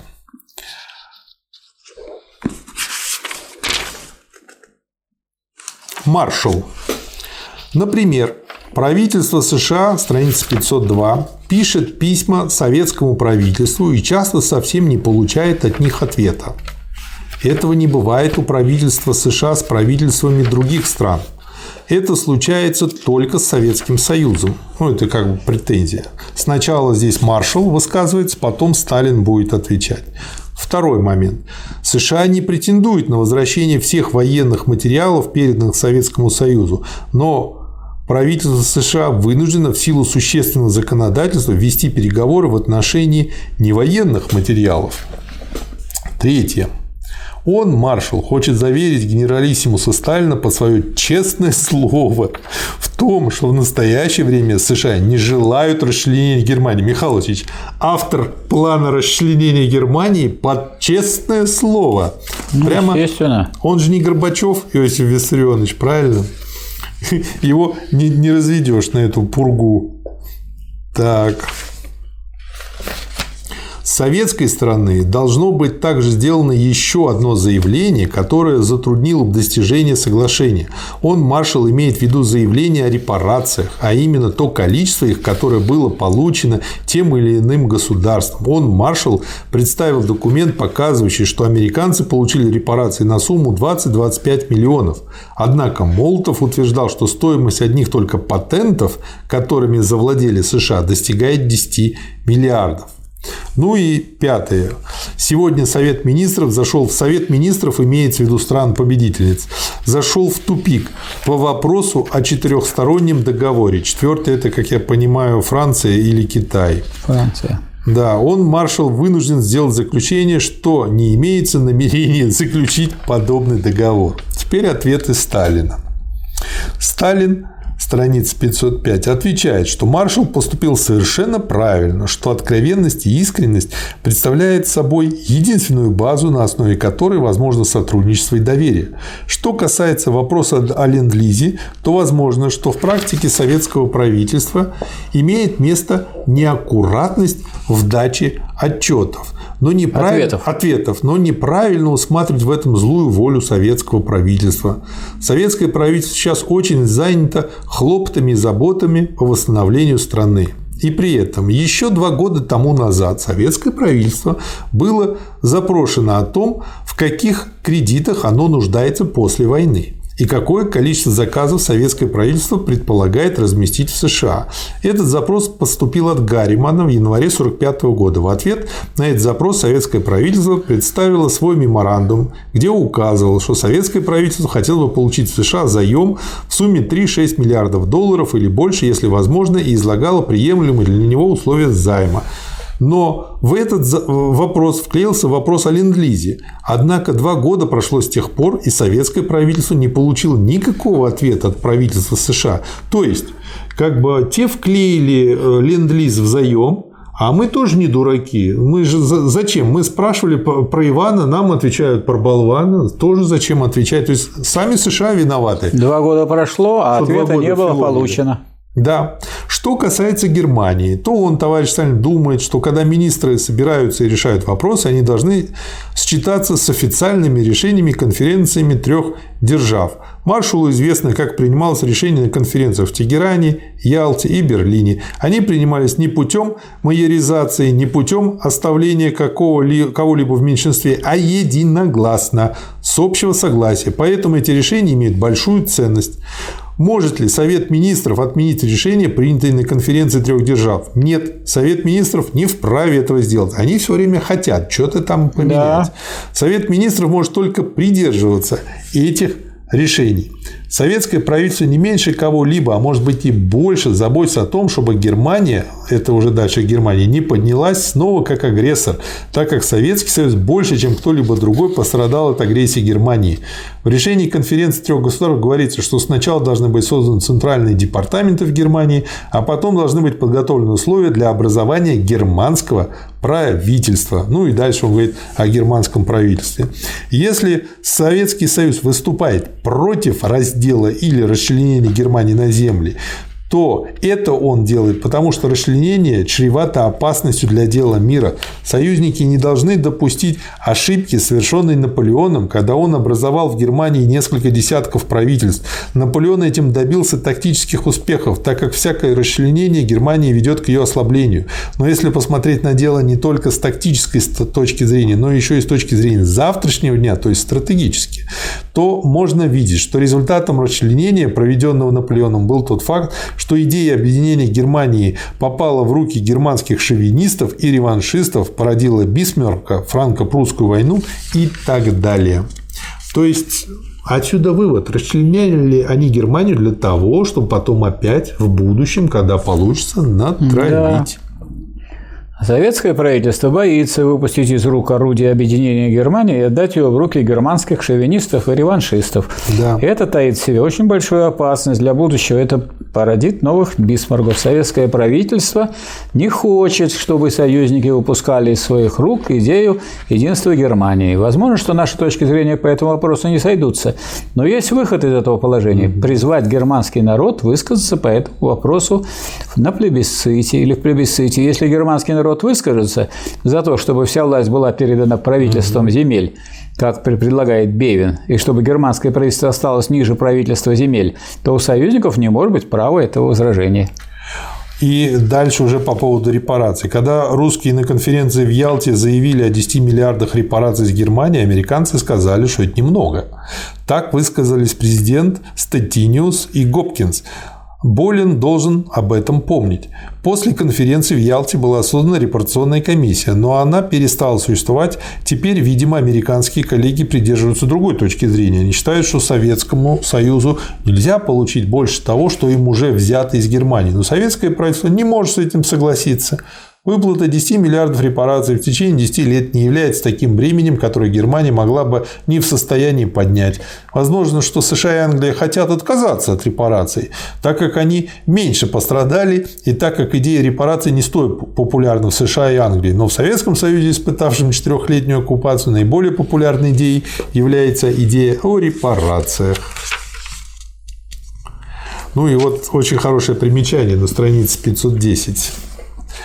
Отражая американскую точку зрения на сложившуюся ситуацию и оправдывая решение о разработке плана Маршалла, Кеннон писал, дальше цитата, «В результате переговоров с русскими он, маршал, понял, что план решения европейских проблем в сотрудничестве с русскими оказался по сути фикцией. Стало очевидным, что советские лидеры видели причину падения экономики западноевропейских стран в чем угодно, но не в коммунистическом руководстве генерал, э, генерал пришел к выводу, что любая акция в рамках сотрудничества великих держав в деле укрепления экономики Западной Европы была бы на руку коммунистам.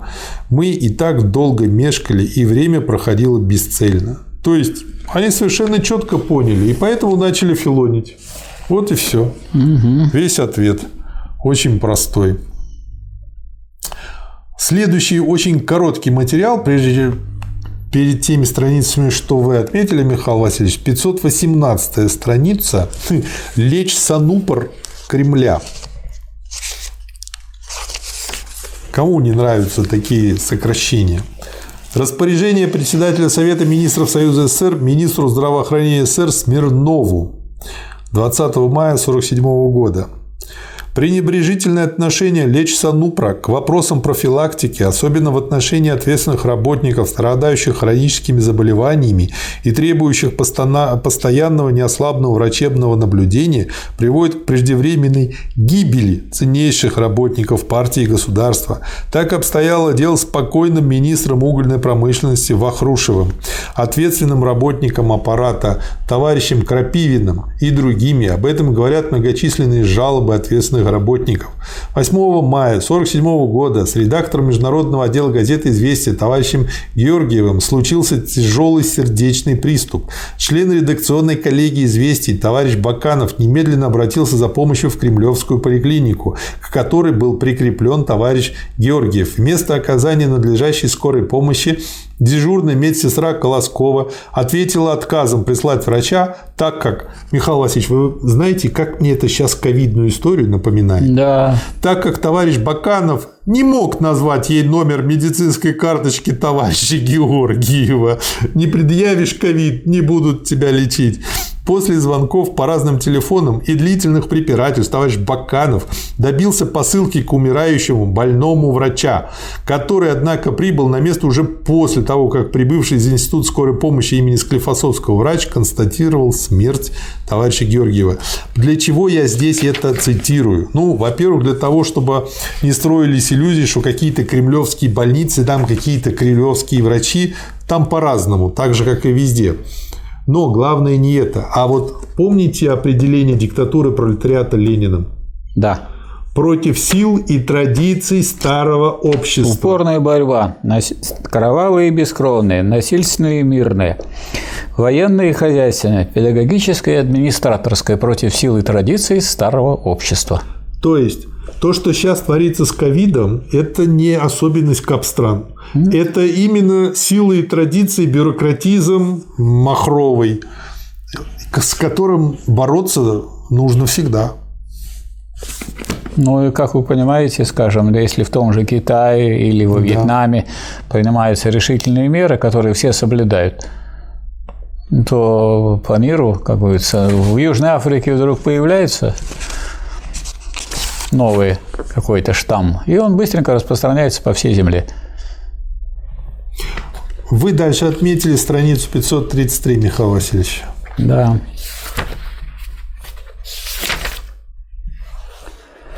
Тут вот интерес э, из телеграммы «семерки». То есть тем товарищам, которые как бы э, решают сейчас вопросы в отсутствии Сталина. Мы не можем допустить, чтобы в системе Союза между СССР и Чехословакией СССР выглядел как наивный дурачок, не умеющий защитить свои интересы, а Чехословакия как прозорливый опытный партнер, обкручивающий вокруг пальца СССР. Кроме того, следует помнить, что СССР является страной советской, страной социализма, интересы которой не должны быть подчинены интересам ни советской страны, хотя бы и союзной. Да. Что можно возразить тут? Ничего не возразишь. А ведь сколько байк существовало, что вот СССР все выкачал из этих стран, там еще что-то такое. Мы зато мы знаем, что вот эти страны вовсю работали на гитлеровскую Германию. И в той же Чехословакии делали башни для, для танков и выпускали танки. И самые жесткие бои хоккейные на хоккейном поле у нас были с чехами. Да. Следующий материал, страница 552, академику Лысенко, 31 октября 1947 года. Ну, все знают, что была очень такая тяжелая научная дискуссия между морганистами, висманистами и мичуринцами. И, э, в общем-то, по большому счету до сих пор трудно сказать однозначно, кто был прав. Тогда, когда еще генетика не была столь развитой наукой, как сейчас, она более-менее развитой наукой стала где-то в 70-х годах, вот, тогда все было под вопросом. И, что самое интересное, в пользу Лысенко и Мичурина говорят те результаты, которые они достигали в селекции – Потом стало понятно, что этот результат временный, и ему нашли объяснение генетики, но тогда не могли найти другого объяснения, поэтому на самом деле и у Лысенко есть очень много интересных глубоких научных работ в другой области. Поэтому нельзя судить по этой ситуации, которая описана в романе «Зубр», где, кстати, главный прообраз этого персонажа Зубра Тимофеев Рисовский, он как раз-таки не очень порядочно себя вел в реальной жизни и был больше негативным персонажем, чем позитивным. Ну вот здесь как бы вот я по этой причине и обращаю, как бы тут читать, я думаю, это письмо особенно не нужно. Но один момент можно тут Ну вот один выделить. момент, да, выделите, Михаил да, Дело в том, что Сталин, тем не менее, критически так сказать, относился ко всему, что ему приходится разбирать. Он прекрасно понимает, что во всех сферах э, одинаково не сможет да. разбираться. Но плохо, что вот вы производите опыты с этой пшеницей не там, где это удобно для пшеницы, а там, где это удобно вам как экспериментатору. То есть он, так сказать, как-то сразу ухватил слабое место. Ну, не получается ли, что у вас эти опыты связаны с тем, что вы так, так сказать, удачно и удобно устраиваете эти опыты? То есть вы ищете э, там, где светло, а не там, где потеряли. Да, вот угу. вопрос. Да. В общем, интересная записка. Да. Рекомендуем ее почитать. Следующий материал потрясающий, просто страница 580. Он небольшой, как часто бывает, но мал золотник да дорог. Авторские фрагменты из брошюры «Фальсификаторы истории. Историческая справка». Вот я думаю, эту брошюру обязательно надо найти. И э, эту брошюру решили издать в ответ на колоссальный вал всей той лжи, которая обрушилась на Советский Союз в тот период.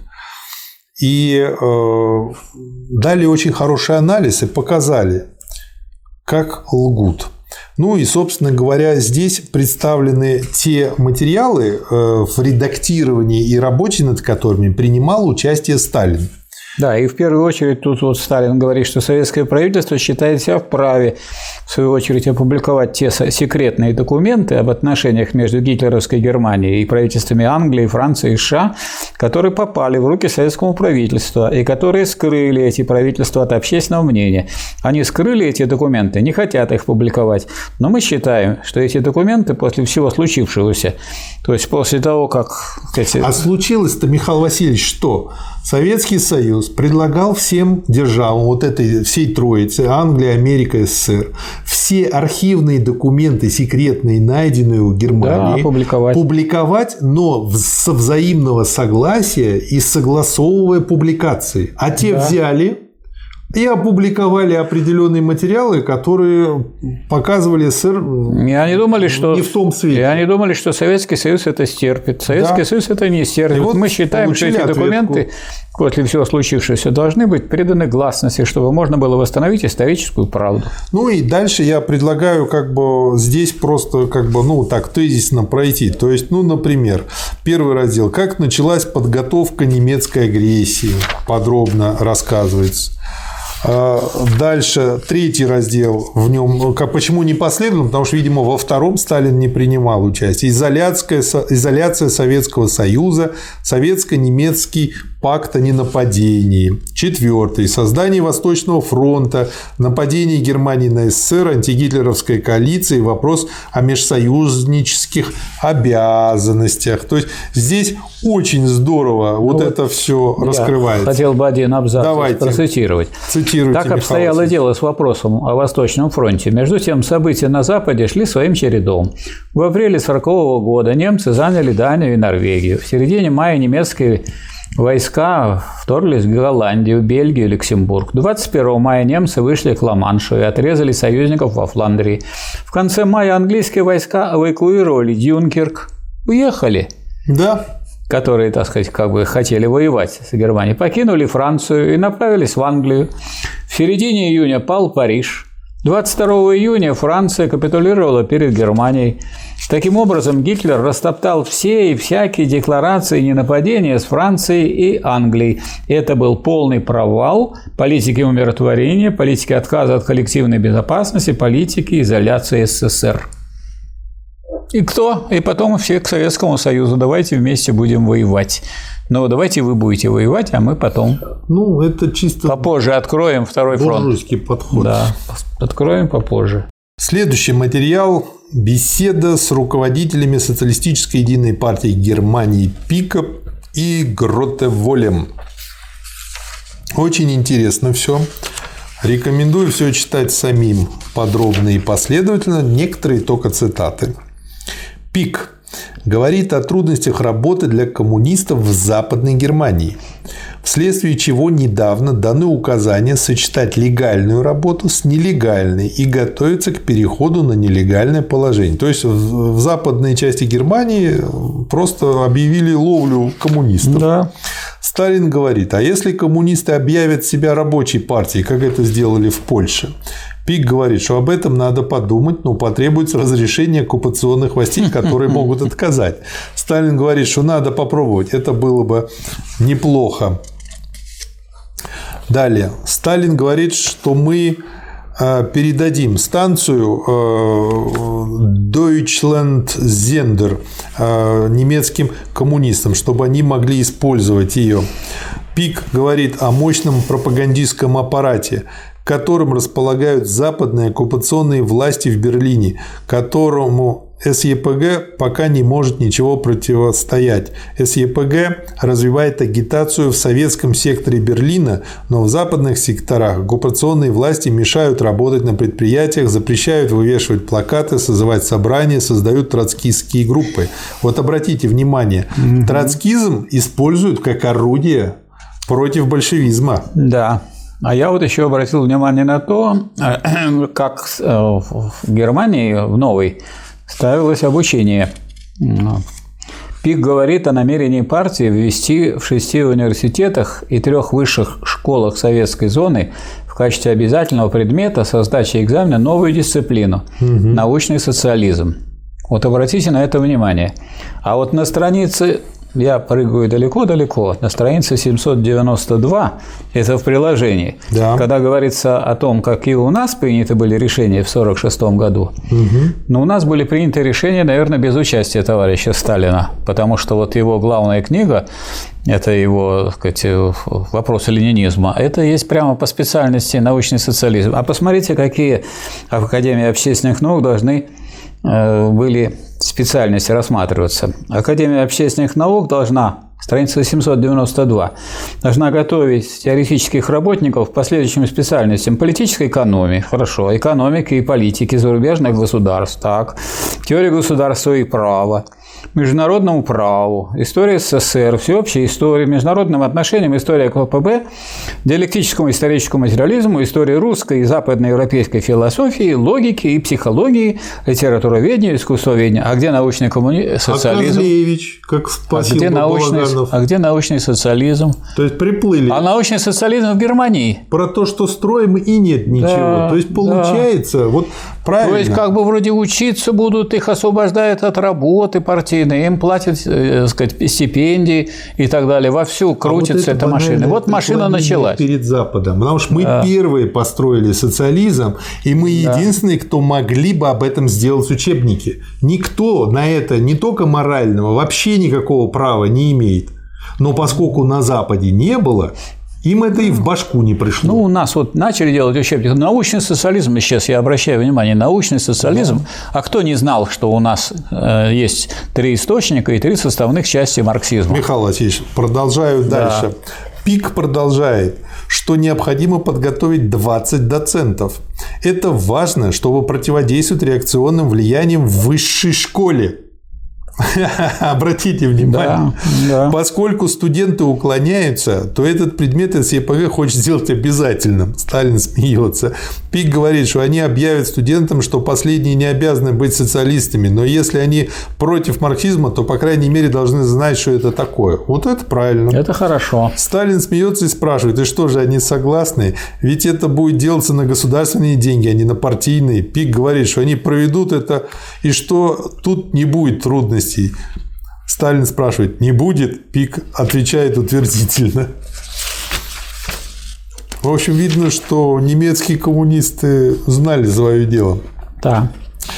Дальше, в этой же беседе, э, Гроттеволь говорит, стержнем политики западных оккупационных властей в Германии является сейчас план Маршалла. Это тот, вот, который честно на голубом глазу уверял товарища Сталина. Дискуссия в контрольном совете о финансовой реформе свидетельствует об опасности сепаратной финансовой реформы в Западной Германии. Это означало бы завершение экономического расчленения Германии. Сепаратная финансовая реформа является одним из основных элементов плана Маршалла в отношении Германии. Однако в западных зонах большая часть населения пребывает в состоянии политической апатии. Она смотрит на доллары, полагает, что план Маршалла даст возможность немцам жить лучше. Дальше. Сталин спрашивает, есть ли в советской зоне немецкая полиция, в чьих она руках, кто ею управляет. Гротоваль отвечает, что немецкая полиция находится под управлением органов внутренних дел земель, а также Центрального управления внутренних дел советской зоны. Гротоваль далее э, говорит, сказал, что они очень изолированы и считают необходимой связь с другими странами, для чего хотят создать комиссии по изучению возможностей торговли. Сталин спрашивает, с какими странами? Гротоваль отвечает, Чехословакией, Венгрией, Болгарией, Югославией, Румынией, Польшей. Сталин говорит, что мы поможем вам установить связи, если Германия будет разделена на два государства, то Западная Германия останется без рынка, а Восточная Германия будет иметь хороший рынок который поможет ей восстановиться и дальше развиться. В общем, очень интересная беседа. Она показывает, насколько сложным а, было дело вообще восстановления Европы. И оказывается, что мирное время ничуть не легче военного. Это да. Да. Ну, жертв в это время не было таких. Это ну, другое это дело. главное. Да. Следующий материал я для себя пометил как информбюро, страница 640. Очень короткий, но очень такой интересный. Товарищам Гамулки, Готвальду, Димитрову, Тита, Дежу, Тольятти, Торезу, Ракоши. То есть всем товарищам из восточных наших стран. Э, европейских. ЦК ВКПБ вносит предложение созвать в первой половине июня, примерно числа 3-5 июня, информбюро 9 компартий для обсуждения вопроса о советско-югославских разногласиях. Что касается места созыва информбюро, то ЦК ВКПБ со своей стороны предлагает созвать информбюро в одной из южных областей Украины, что было бы, по мнению ЦК ВКПБ, удобным для большинства компартий с тем, чтобы в случае вашего согласия ЦК ВКПБ определил конкретный пункт, где будут происходить заседания информбюро и сообщил об этом дополнительно. Просьба по возможности в кратчайший срок сообщить ЦК ВКПБ свои мнения по нашим предложениям о порядке дня, сроки и месте созыва информбюро. То есть, как я понимаю, это нужно было просто для того, чтобы как-то открытым способом координировать всю деятельность. Не столько открытым, сколько постоянным, чтобы это было угу. не так, что приехали к Сталину, можно не приехать, можно не, не собраться. Надо угу. регулярно встречаться да. и эти вопросы обсуждать, потому что это общая задача, и нужно единство действий да. тех самых стран, которые, в которых э, идет создание системы социализма. Да, да. Ну и тут э, пара материалов очень интересных беседы с послами с американским послом Смитом, британским представителем Робертсом и французским послом Шатыньо. В общем, как на подбор собралась компания. 2 августа 1948 года, страница 646. Три правительства должны подчеркнуть свое неоспоримое право на оккупацию Берлина, право, от которого они ни под каким принуждением не откажутся, имеется в виду англичане, французы, американцы. То есть приперлись три фрукта и по сути устроили ноту.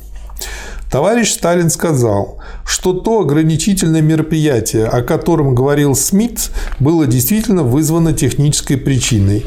Э, имеется в виду, мы там ограничили определенные перемещения их войск и их барахла. Потом к этой причине присоединилась другая. Выяснилось, что массу оборудования вывозили из Берлина на запад. То есть, как бы, как это называется, это называется, крысятничали. Это называется украсть репарации у, у Советского Союза. Да.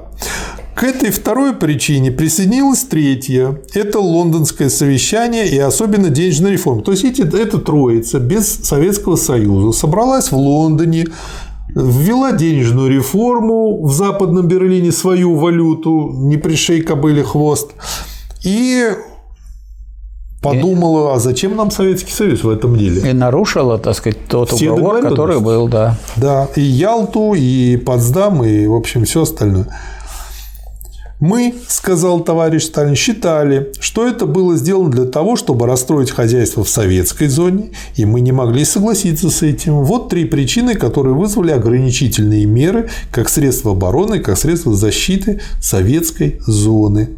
Пока Германия рассматривалась как единое целое, а Берлин как столица Германии, то можно было понять наличие союзнических тех войск трех держав в Берлине, представляющим по своему географическому положению центр советской оккупационной зоны. То есть мы там терпели их просто как союзников, а так весь Берлин был в нашей зоне. Конечно. Поэтому он им сказал, ребята, ну вы метайтесь теперь из Берлина. Ну, раз во, так себя во ведете. всяком случае, они думали, что они смогут себя вести так, как будто бы нет Советского Союза. А Советский Союз показывает им, что нельзя не считаться с тем, кто э, вынес э, самую главную ношу в этой войне. Михаил Васильевич, и вот мне нравится, вот тут видно, как, э, в общем-то, очень бестактно ведут себя послы, но как просто виртуозно плюхи получают от Сталина, потому что, с одной стороны, он им полные плюхи лепит, с другой стороны, он показывает, что он готов к переговорам. Юридически, вот это слово очень точное, три державы лишили себя права держать свои войска в Берлине, но у советского правительства нет желания вытеснять войска союзников. Все мероприятия, которые были предприняты по линии ограничения транспорта, связаны с тактикой нашей обороны против вторжения валюты в Берлин и тактикой раздела Германии на два государства, как она выражена в лондонских решениях трех держав. Ну и дальше, в общем, как бы он приводит всех послов в порядок и говорит о том, что, ребята, давайте все-таки договариваться.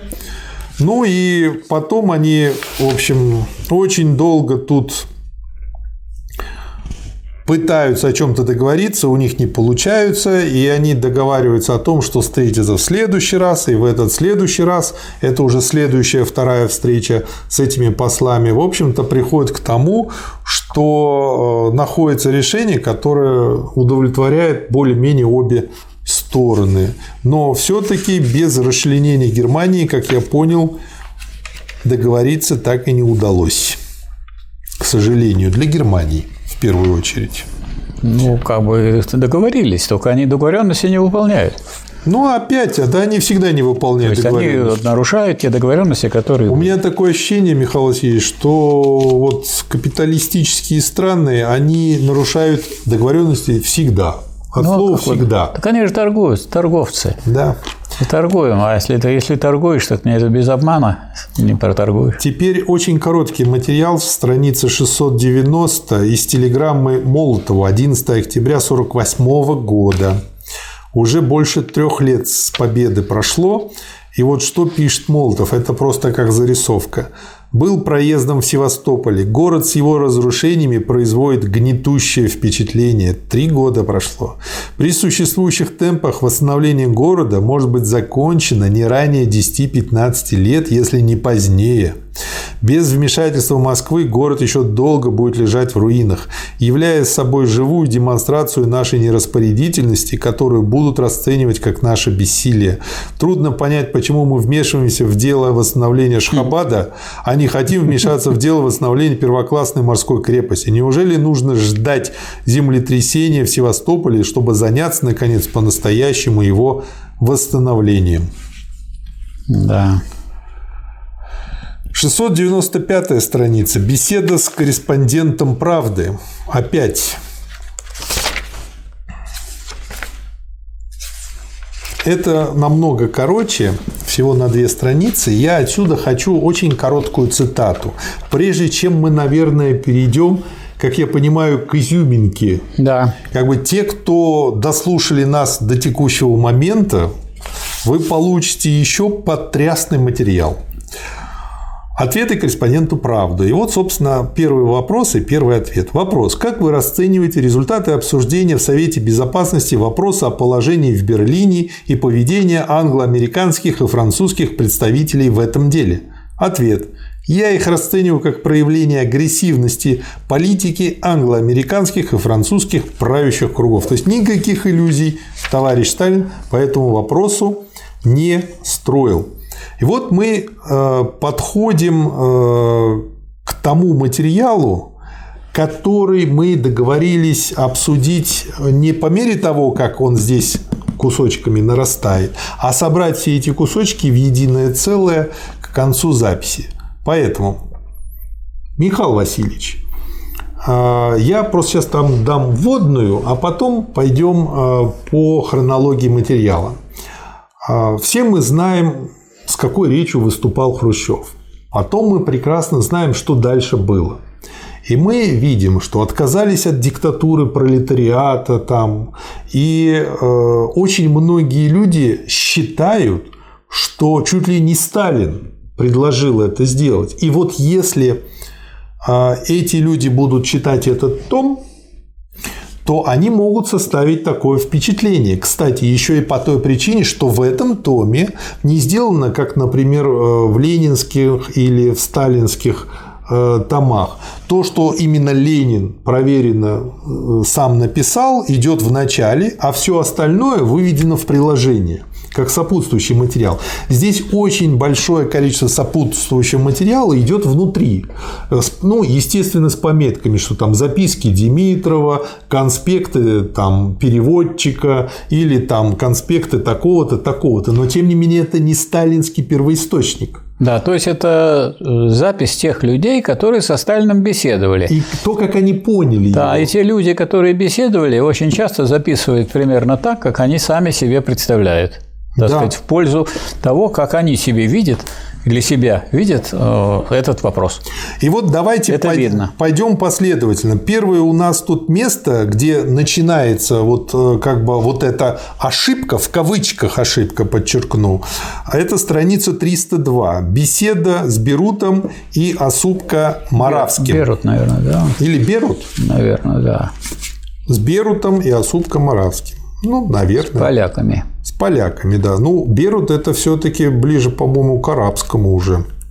Наверное, поляк арабского происхождения. Толстенький том, пока долистаешь, сколько времени пройдет. Цель поездки польской правительственной делегации в Москву в кратком вступительном слове изложил Берут.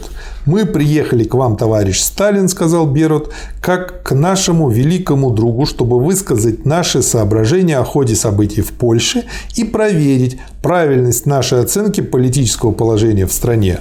Мы хотели бы также обсудить с вами ряд проблем военного и политического характера». Ну и дальше они беседуют. Страница 304. Осуп Комаравский считает, что оппозицию в Польше составляют следующие три группы. Значительная часть крестьянства, большинство интеллигенции и большинство молодежи.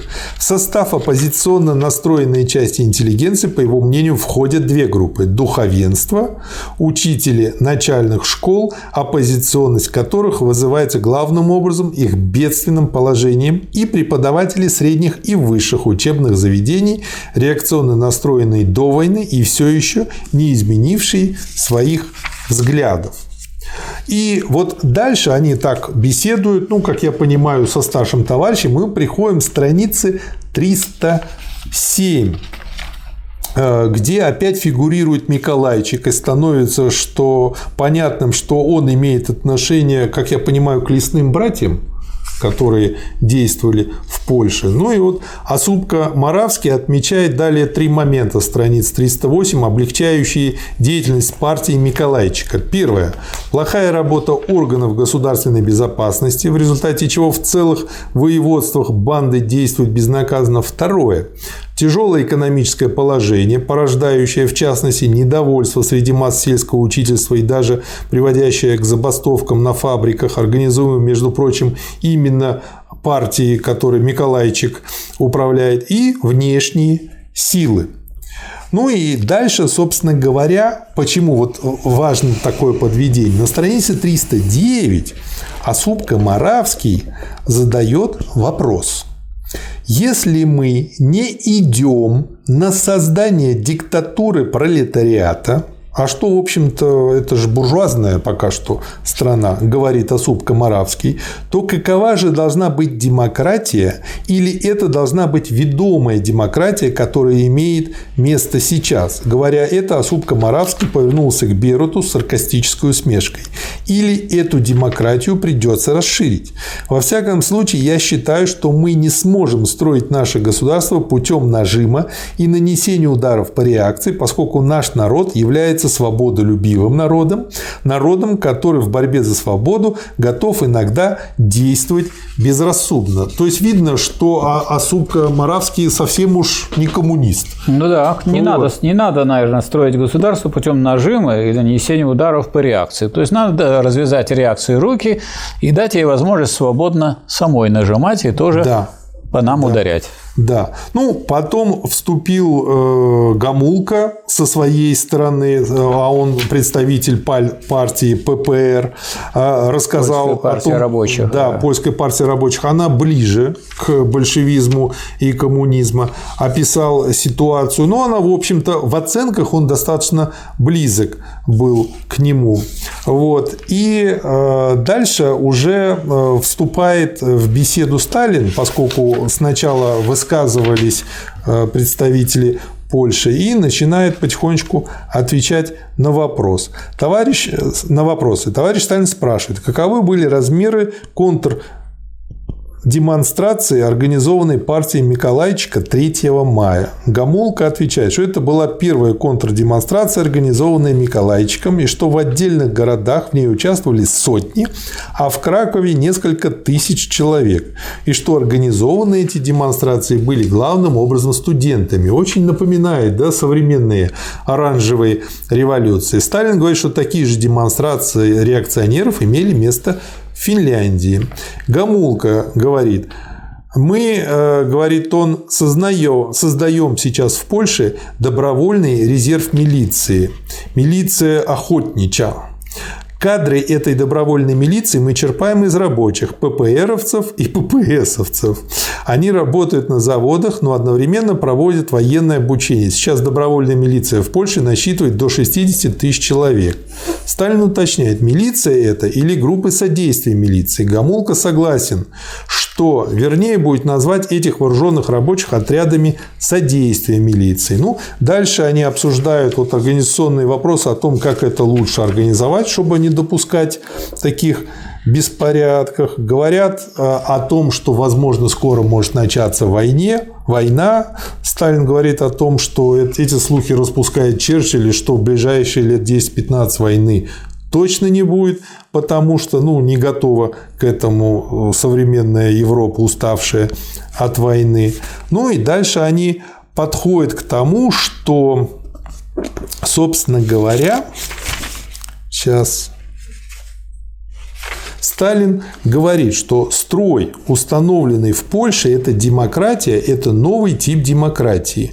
Он не имеет прецедента. Ни бельгийская, ни английская, ни французская демократия не могут браться вами в качестве примера и образца. Обратите внимание, он не перечислил здесь СССР. Почему? Потому что это буржуазная демократия, да. имеет в виду. Ваша демократия особая, у вас нет класса крупных капиталистов. Вы провели национализацию промышленности в 100 дней, а англичане ведут за нее борьбу в течение 100 лет. Поэтому не копируйте западной демократии, пусть они копируют вас.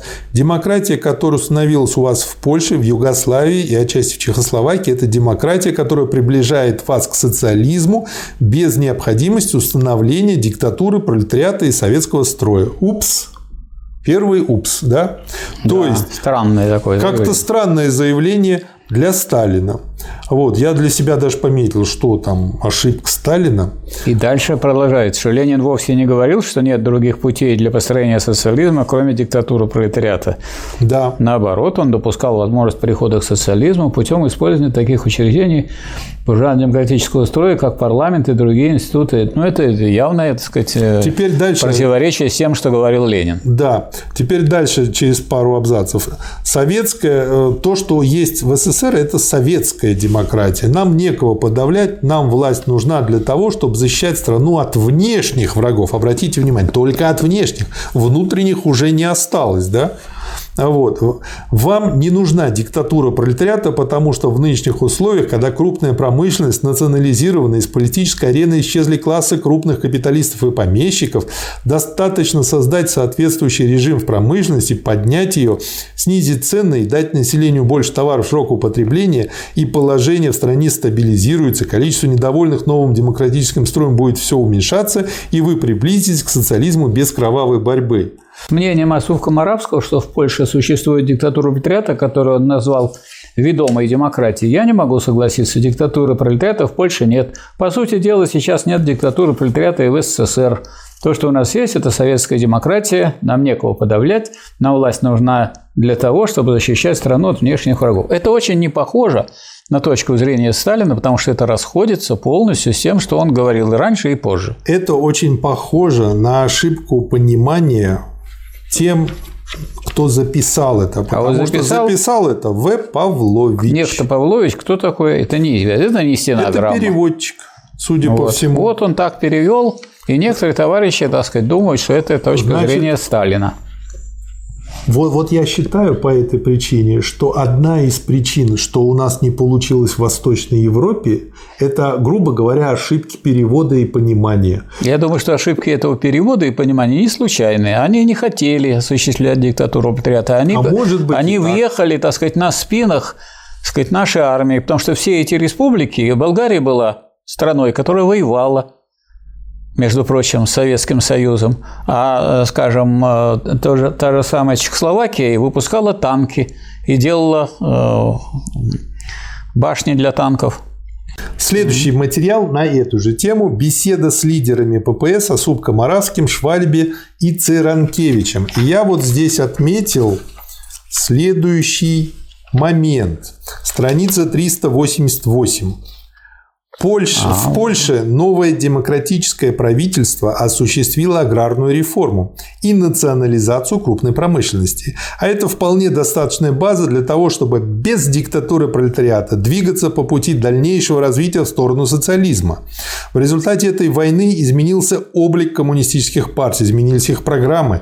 Резкая грань, существовавшая раньше между коммунистами и социалистами, постепенно стирается. Об этом говорит, например, факт слияния в единую партию коммунистов коммунистической и социал-демократической партии Германии.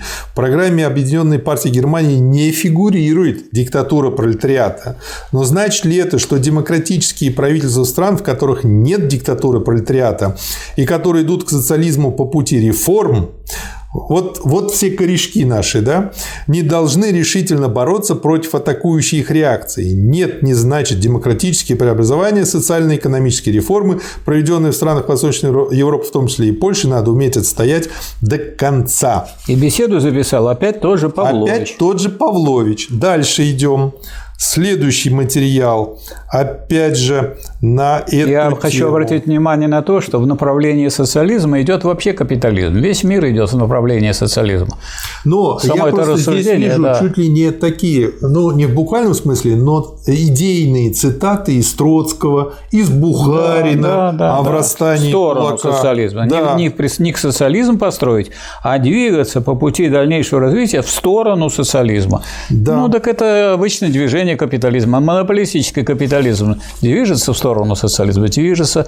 Ленин говорил, что вот э, единая капиталистическая монополия, но обращенная на пользу всего народа, и потому переставшая быть капиталистической монополией означала бы социализм. Но это для того, чтобы она означала социализм, надо, чтобы она обратилась на пользу всего народа. А это означает диктатура пролетариата. Дальше идем. Исследуем эту ошибку. Из беседы с Готвальдом по тексту его доклада на пленуме ЦК КПЧ. То есть Готвальд сделал доклад, его доклад записал кто-то, внес свои ошибки, и вот мы это сейчас читаем. Я говорил со Сталином, Готвальд, что во время своего последнего пребывания в Москве товарищ Сталин тогда сказал, что, как показывает опыт и как учат классики марксизма-ленинизма, не существует только одного пути через советы и диктатуру пролетариата, поскольку при определенных условиях может быть и иной путь. Мы подобное слышали от Сталина, но совсем в другом контексте. И он сказал, что возможно есть и другие. Мы знаем, что наилучший путь тот, который у нас через советы, но может быть есть и другие пути. Через советы это другой вопрос. Но, не, но, не, но чтобы Сталин стоял на точке зрения, что без диктатуры пролетариата социализм, ну, это такое это бред. Это вот так его поняли. Дальше идем, исследуем тему. Страница 466. Беседа с Дежем.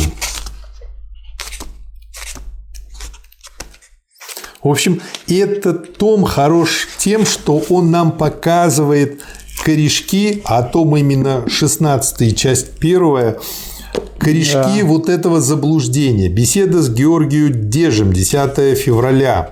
Что отсюда цитирую? А Смотрите. какая? 468. Угу. Деж благодарит и подчеркивает, что если румынские коммунисты получат соответствующую помощь из СССР, то они смогут справиться с экономическими задачами, стоящими перед страной. Сталин отвечает, что если румынские коммунисты не наведут порядку у себя в стране, то никакая помощь извне им не поможет. Молдов отмечает, что в Румынии распустили рабочий класс, приучили его к недисциплинированности, не заставляют работать, ибо не кормят его, а с крестьян налогов не берут. При таких условиях государством управлять нельзя и можно только развалить государство. Товарищ Сталин говорит, что нужно сократить количество рабочих на фабриках и заводов, немедленно обложить налогами крестьян, сократить количество служащих. После проведения денежной реформы следует уменьшить заработную плату, принять решительные меры против спекулянтов, И вот у меня здесь вопрос. А если они э, хотят все это делать без диктатуры пролетариата, то как они это собираются сделать? Это страница какая? Страница 468-469. И самое смешное, что Деш в конце обещает полностью перестроиться. Венец нашей коллекции, страниц 699, беседа с болгарской делегацией. Да. И тут важно то, что это не просто записано кем-то, Да. а она застенографирована. То есть это единственный из прошедших, вот пройденных нами сейчас материалов, который Застенографирован. имеет отношение к тому, что называется фактом. Да, написано. Трайчо застенографировал наш разговор. Да. Строго секретно, пять экземпляров. В марксистской мысли выделяются две возможности или же две формы диктатуры пролетариата. То, что невозможно осуществить переход от капитализма к социализму без диктатуры пролетариата, мы считаем аксиомой. Это Транча застенографировал э, за Сталином. Да, То есть, может ли человек, который это считает аксиомой, вот все предыдущее говорить? не может, потому что аксиома – это то, что принимается и не обсуждается даже. Нет, он может, но не Сталин. Не может. Сталин не может. Да. Но такая, то есть товарищи записывали то, что хотели, а не то, что им говорил товарищ Сталин. Да. Но такая диктатура имеет две формы. Одна из них – это демократическая республика, которую Маркс и Энгельс увидели в Парижской коммуне, заметив, что демократическая республика с перевесом в ней пролетариата, с перевесом в ней пролетариата, Да. Наилучшая форма диктатуры пролетариата. Демократическая республика не такая, как в Америке или Швейцарии, а республика, в которой рабочий класс имеет огромный вес. А там речь шла о государствах, в которых и рабочего класса-то мало сравнительно.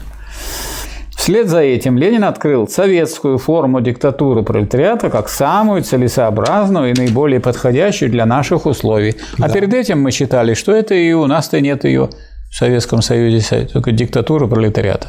То есть вот тут мы видим, что так сказать, некая есть подтасовка и фальшивка. Дальше читаем. У нас в России, где захват власти пролетариатом осуществился через восстание, а когда начинается восстание, рушится все, советская форма оказалась самой подходящей. В Болгарии, где захват власти рабочим классом произошел не путем внутреннего восстания, а через помощь извне от советских войск, то есть легко, без особых усилий, можно обойтись без советской формы, вернувшись к тому виду, о котором говорили Маркс и Энгельс, то есть к народно-демократической парламентской форме. Когда будут осуществлять эту самую функцию подавления, будут советские войска, а вы будете говорить, так Да. сказать, о парламентских Когда есть формах, такой голосовать, не просто костыль, будут жертвовать собой, нести соответствующие расходы и так далее, а вы будете этим пользоваться. Да. И говорить, что, оказывается, можно и без диктатуры пролетариата, если рядом есть советские войска, пришедшие из государства диктатуры Помните пролетариата. Ералаш, когда маленький мальчик шел, и за ним бугай был здоровый. Для Болгарии при переходе от капитализма к социализму, видите, и только вот как бы в самом-самом начале будет достаточно установления народно-демократического режима, но этот режим осуществит функции пролетарской диктатуры. То есть, опять же, от диктатуры никуда не денешься. И, да- и дальше на этом Сталин не останавливается, продолжает это дело разъяснять. Мы уничтожили избирательное право для кулаков и буржуазии. У нас избирательным правом обладало только, обладали только трудящиеся. Да. Два миллиона кулаков мы должны были переселить на север. И уже после того, как кулаки были ликвидированы как класс, мы наделили избирательным правом всех без исключения. Во время во времена интервенции капиталисты и помещики 4 года бились против нас, а у вас просто сбежали, сдались без боя. Не было такого государства, которое бы нам помогло так, как мы сейчас помогаем вам. Поэтому нам была необходима другая форма организации власти рабочего класса и трудящихся. Вы же можете обойтись без советского режима. Но этот режим, который существует у вас, исполняет функции пролетарской диктатуры. Там, где есть антагонистические классы, а у власти стоят рабочие и трудящиеся, без диктатуры нельзя.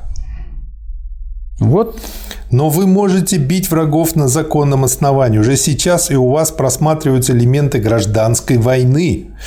Только тогда, когда вы ликвидируете классы эксплуататоров, вы сможете объявить, что у вас нет диктатуры пролетариата. Я думаю, что это тоже, так сказать, да. вопрос о записи тоже. Так сказать, Но это все-таки ближе к тому, что это говорит ближе, Сталин. Потому что когда не будет классов эксплуататоров, то мы знаем из ленинской работы «Великий почин», что диктатура пролетариата необходима до полного уничтожения классов. Да потом, если бы так Сталин считал, то он бы в 1936 году бы убрал бы диктатуру пролетариата. Конечно. Потому что классов уже не было тогда. Дальше. Демократическая республика с большим перевесом рабочего класса – это Маркс и Энгельс считали самой целесообразной формой диктатуры пролетариата. А у нас появились советы, не парламентаризм. Это были советы рабочих, крестьянских и военных депутатов, исключающие все нетрудовые элементы. Советская форма хороша тем, что решения принимаются быстро, с кровью, но быстро. А вам можно обойтись без этого, поэтому как ваши капиталисты сразу же сдались. А кому они сдались? Они сдались советским войскам. То есть без крови не обошлось. Конечно. Опять кровь же, вот чья была? Про кровь я тоже а чья была, а чья была кровь? А кровь была советская да. рабочая, не мог он так, Красной общем, армии. Не точно. Одним словом, вам повезло, и виноваты в этом мы, в чем мы признаемся. Пока существуют класс-антагонисты, будет существовать диктатура пролетариата. Она у вас примет другую форму, не такую, как у нас. Вы можете обойтись без советского режима, но режим народной демократии может исполнять основные функции пролетарской диктатуры и в смысле ликвидации классов, и в смысле строительства социализма. Народная демократия советский режим являются двумя формами диктатуры пролетариата. Вот, э, Михаил Васильевич, я вижу вот э, именно ну, все равно, как бы они ни были настроены против, все равно здесь есть и проблемы с коммуникацией тоже, с переводом Конечно. и вот со всеми этими аспектами. И я считаю, что вот тогда после войны, когда у нас э, было максимальное взаимодействие вот с этими, так сказать, освобожденными странами, тогда наша интеллигенция нахваталась вот этой дури, и вот тогда вот наплодилось людей, которые вот но, так вот понимают через тут, одно место. Но есть тут и проблема издания. Если это сочинение Сталина, то это что такое? Это то, что Сталин написал. А это, кстати, следствие. Ведь а это не Сталин. Это же не Сталин не написал. в вакууме это издавал. При всех плюсах и моей большой благодарности да. за эту книгу я бы рекомендовал в этой... И вот мы, когда будем издавать основное в сталинизме, и вот э, в частности из этой книги будем брать, мы вот эти вещи, что не Сталин, мы вынесем в приложение. Я очень хорошо отношусь к товарищу Косолапову. Более того, он у меня был официальным оппонентом на защите диссертации докторской по философии в Институте То есть вы философии. выпили не одну кружечку? Я очень хорошо с ним знаком. Но он, когда был э, главным редактором журнала «Коммунист», он в это время была пропаганда диктатуры, э, пропаганда развитого социализма. Он заглотил это, и потом все время пытался и нам в программу вставить, что будут этапы этапы, этапы, этапы социализма, не э, низшая фаза и высшая фаза, а всякие этапы развития социализма. Поэтому я думаю, что в этом отношении он, когда это все оформлял, ну, как-то приближал к своему восприятию, к своему да, мировоззрению. Конечно. Потому что если речь идет о, о, о публикации сочинений, то надо отделять. Одно дело – то, что написал сам автор, а другое дело – это, так сказать, что другие товарищи слушали от этого автора и как они записали, и как они это восприняли. Вот в этом отношении, надо сказать, э, я бы упомянул то, что писал Ленин. Он говорит, что я э, не видел ни одного своего выступления, ни одного, не знаю ни одного своего выступления, которое бы удовлетворительно было записано. Поэтому, если, говорит, вам нужно э, что-то, так сказать, о моем выступлении написать, не надо писать вот то, что вы там услышали, пишите краткий газетный отчет. Там вот маленький кусочек. А, то, а лучше берите то, что я написал сам своей рукой. Вот берите у Сталина то, что написано им своей рукой, и это текст надежный. А все остальное, то, что другие говорят, что сказал товарищ Сталин, и это, так сказать, надо ну, принимать во внимание и с некоторым сомнением. Я бы, например, советовал такие вещи при издании э, выделять э, в раздел «Приложение». Да, но я в защиту просто издателей скажу, что они же честно пишут, кто это записал. Поэтому тот, кто имеет глаза и ум, он увидит. Просто многие люди не посмотрят на то, кто записал, и но ну, подумают, вообще, что это Сталин. Но это не сочинение Сталина. Конечно. Поэтому Сочинение здесь- Сталина – это то, что написал Сталин. То есть их можно высечь как редакторов, то, что они не вполне профессионально выполнили свою Но работу. поблагодарить за ту работу, которую они сделали, без Да. которой и нашего сегодняшнего обсуждения не могло Да. состояться. Как назовем с благодарностью к издателям этого тома этот выпуск? Я хочу, я предлагаю Послевоенное устройство мира? Нет, это слишком поверхностно. Меня мало интересует послевоенное устройство мира, тем более, что оно сейчас идет э, в тартарары. А меня интересуют корешки вот этого троцкизма, как они укоренились и как они распространились. То есть, как вот это сформулировать. Потому что я считаю, из той записи, что мы сейчас сделали, самое э, главное это вот это. Разбор вот этих, вот так сказать, ошибок Сталина в этом вопросе. Может быть, написать так. Трудное усвоение сущности социалистического государства. Ну а может быть, развитие идет через ошибки? Вообще развитие идет не через ошибки, а через движение низшего к высшему. Да, ну вот Не обязательно надо слово ошибки. ошибки как-то упомянуть. А может, Пушкина процитируем? Опыт сын ошибок трудных. Мы же из этого извлекаем опыт сейчас, а ошибки действительно трудные. Ну, вот так можно, конечно. Тем более с Пушкиным трудно поспорить. Да, это как Давайте, бы хорошее предложение, я сейчас поддерживаю. Опыт сын ошибок трудных. Хорошо. Спасибо, Михаил Вам Васильевич. спасибо. Спасибо, товарищ. Спасибо, до свидания.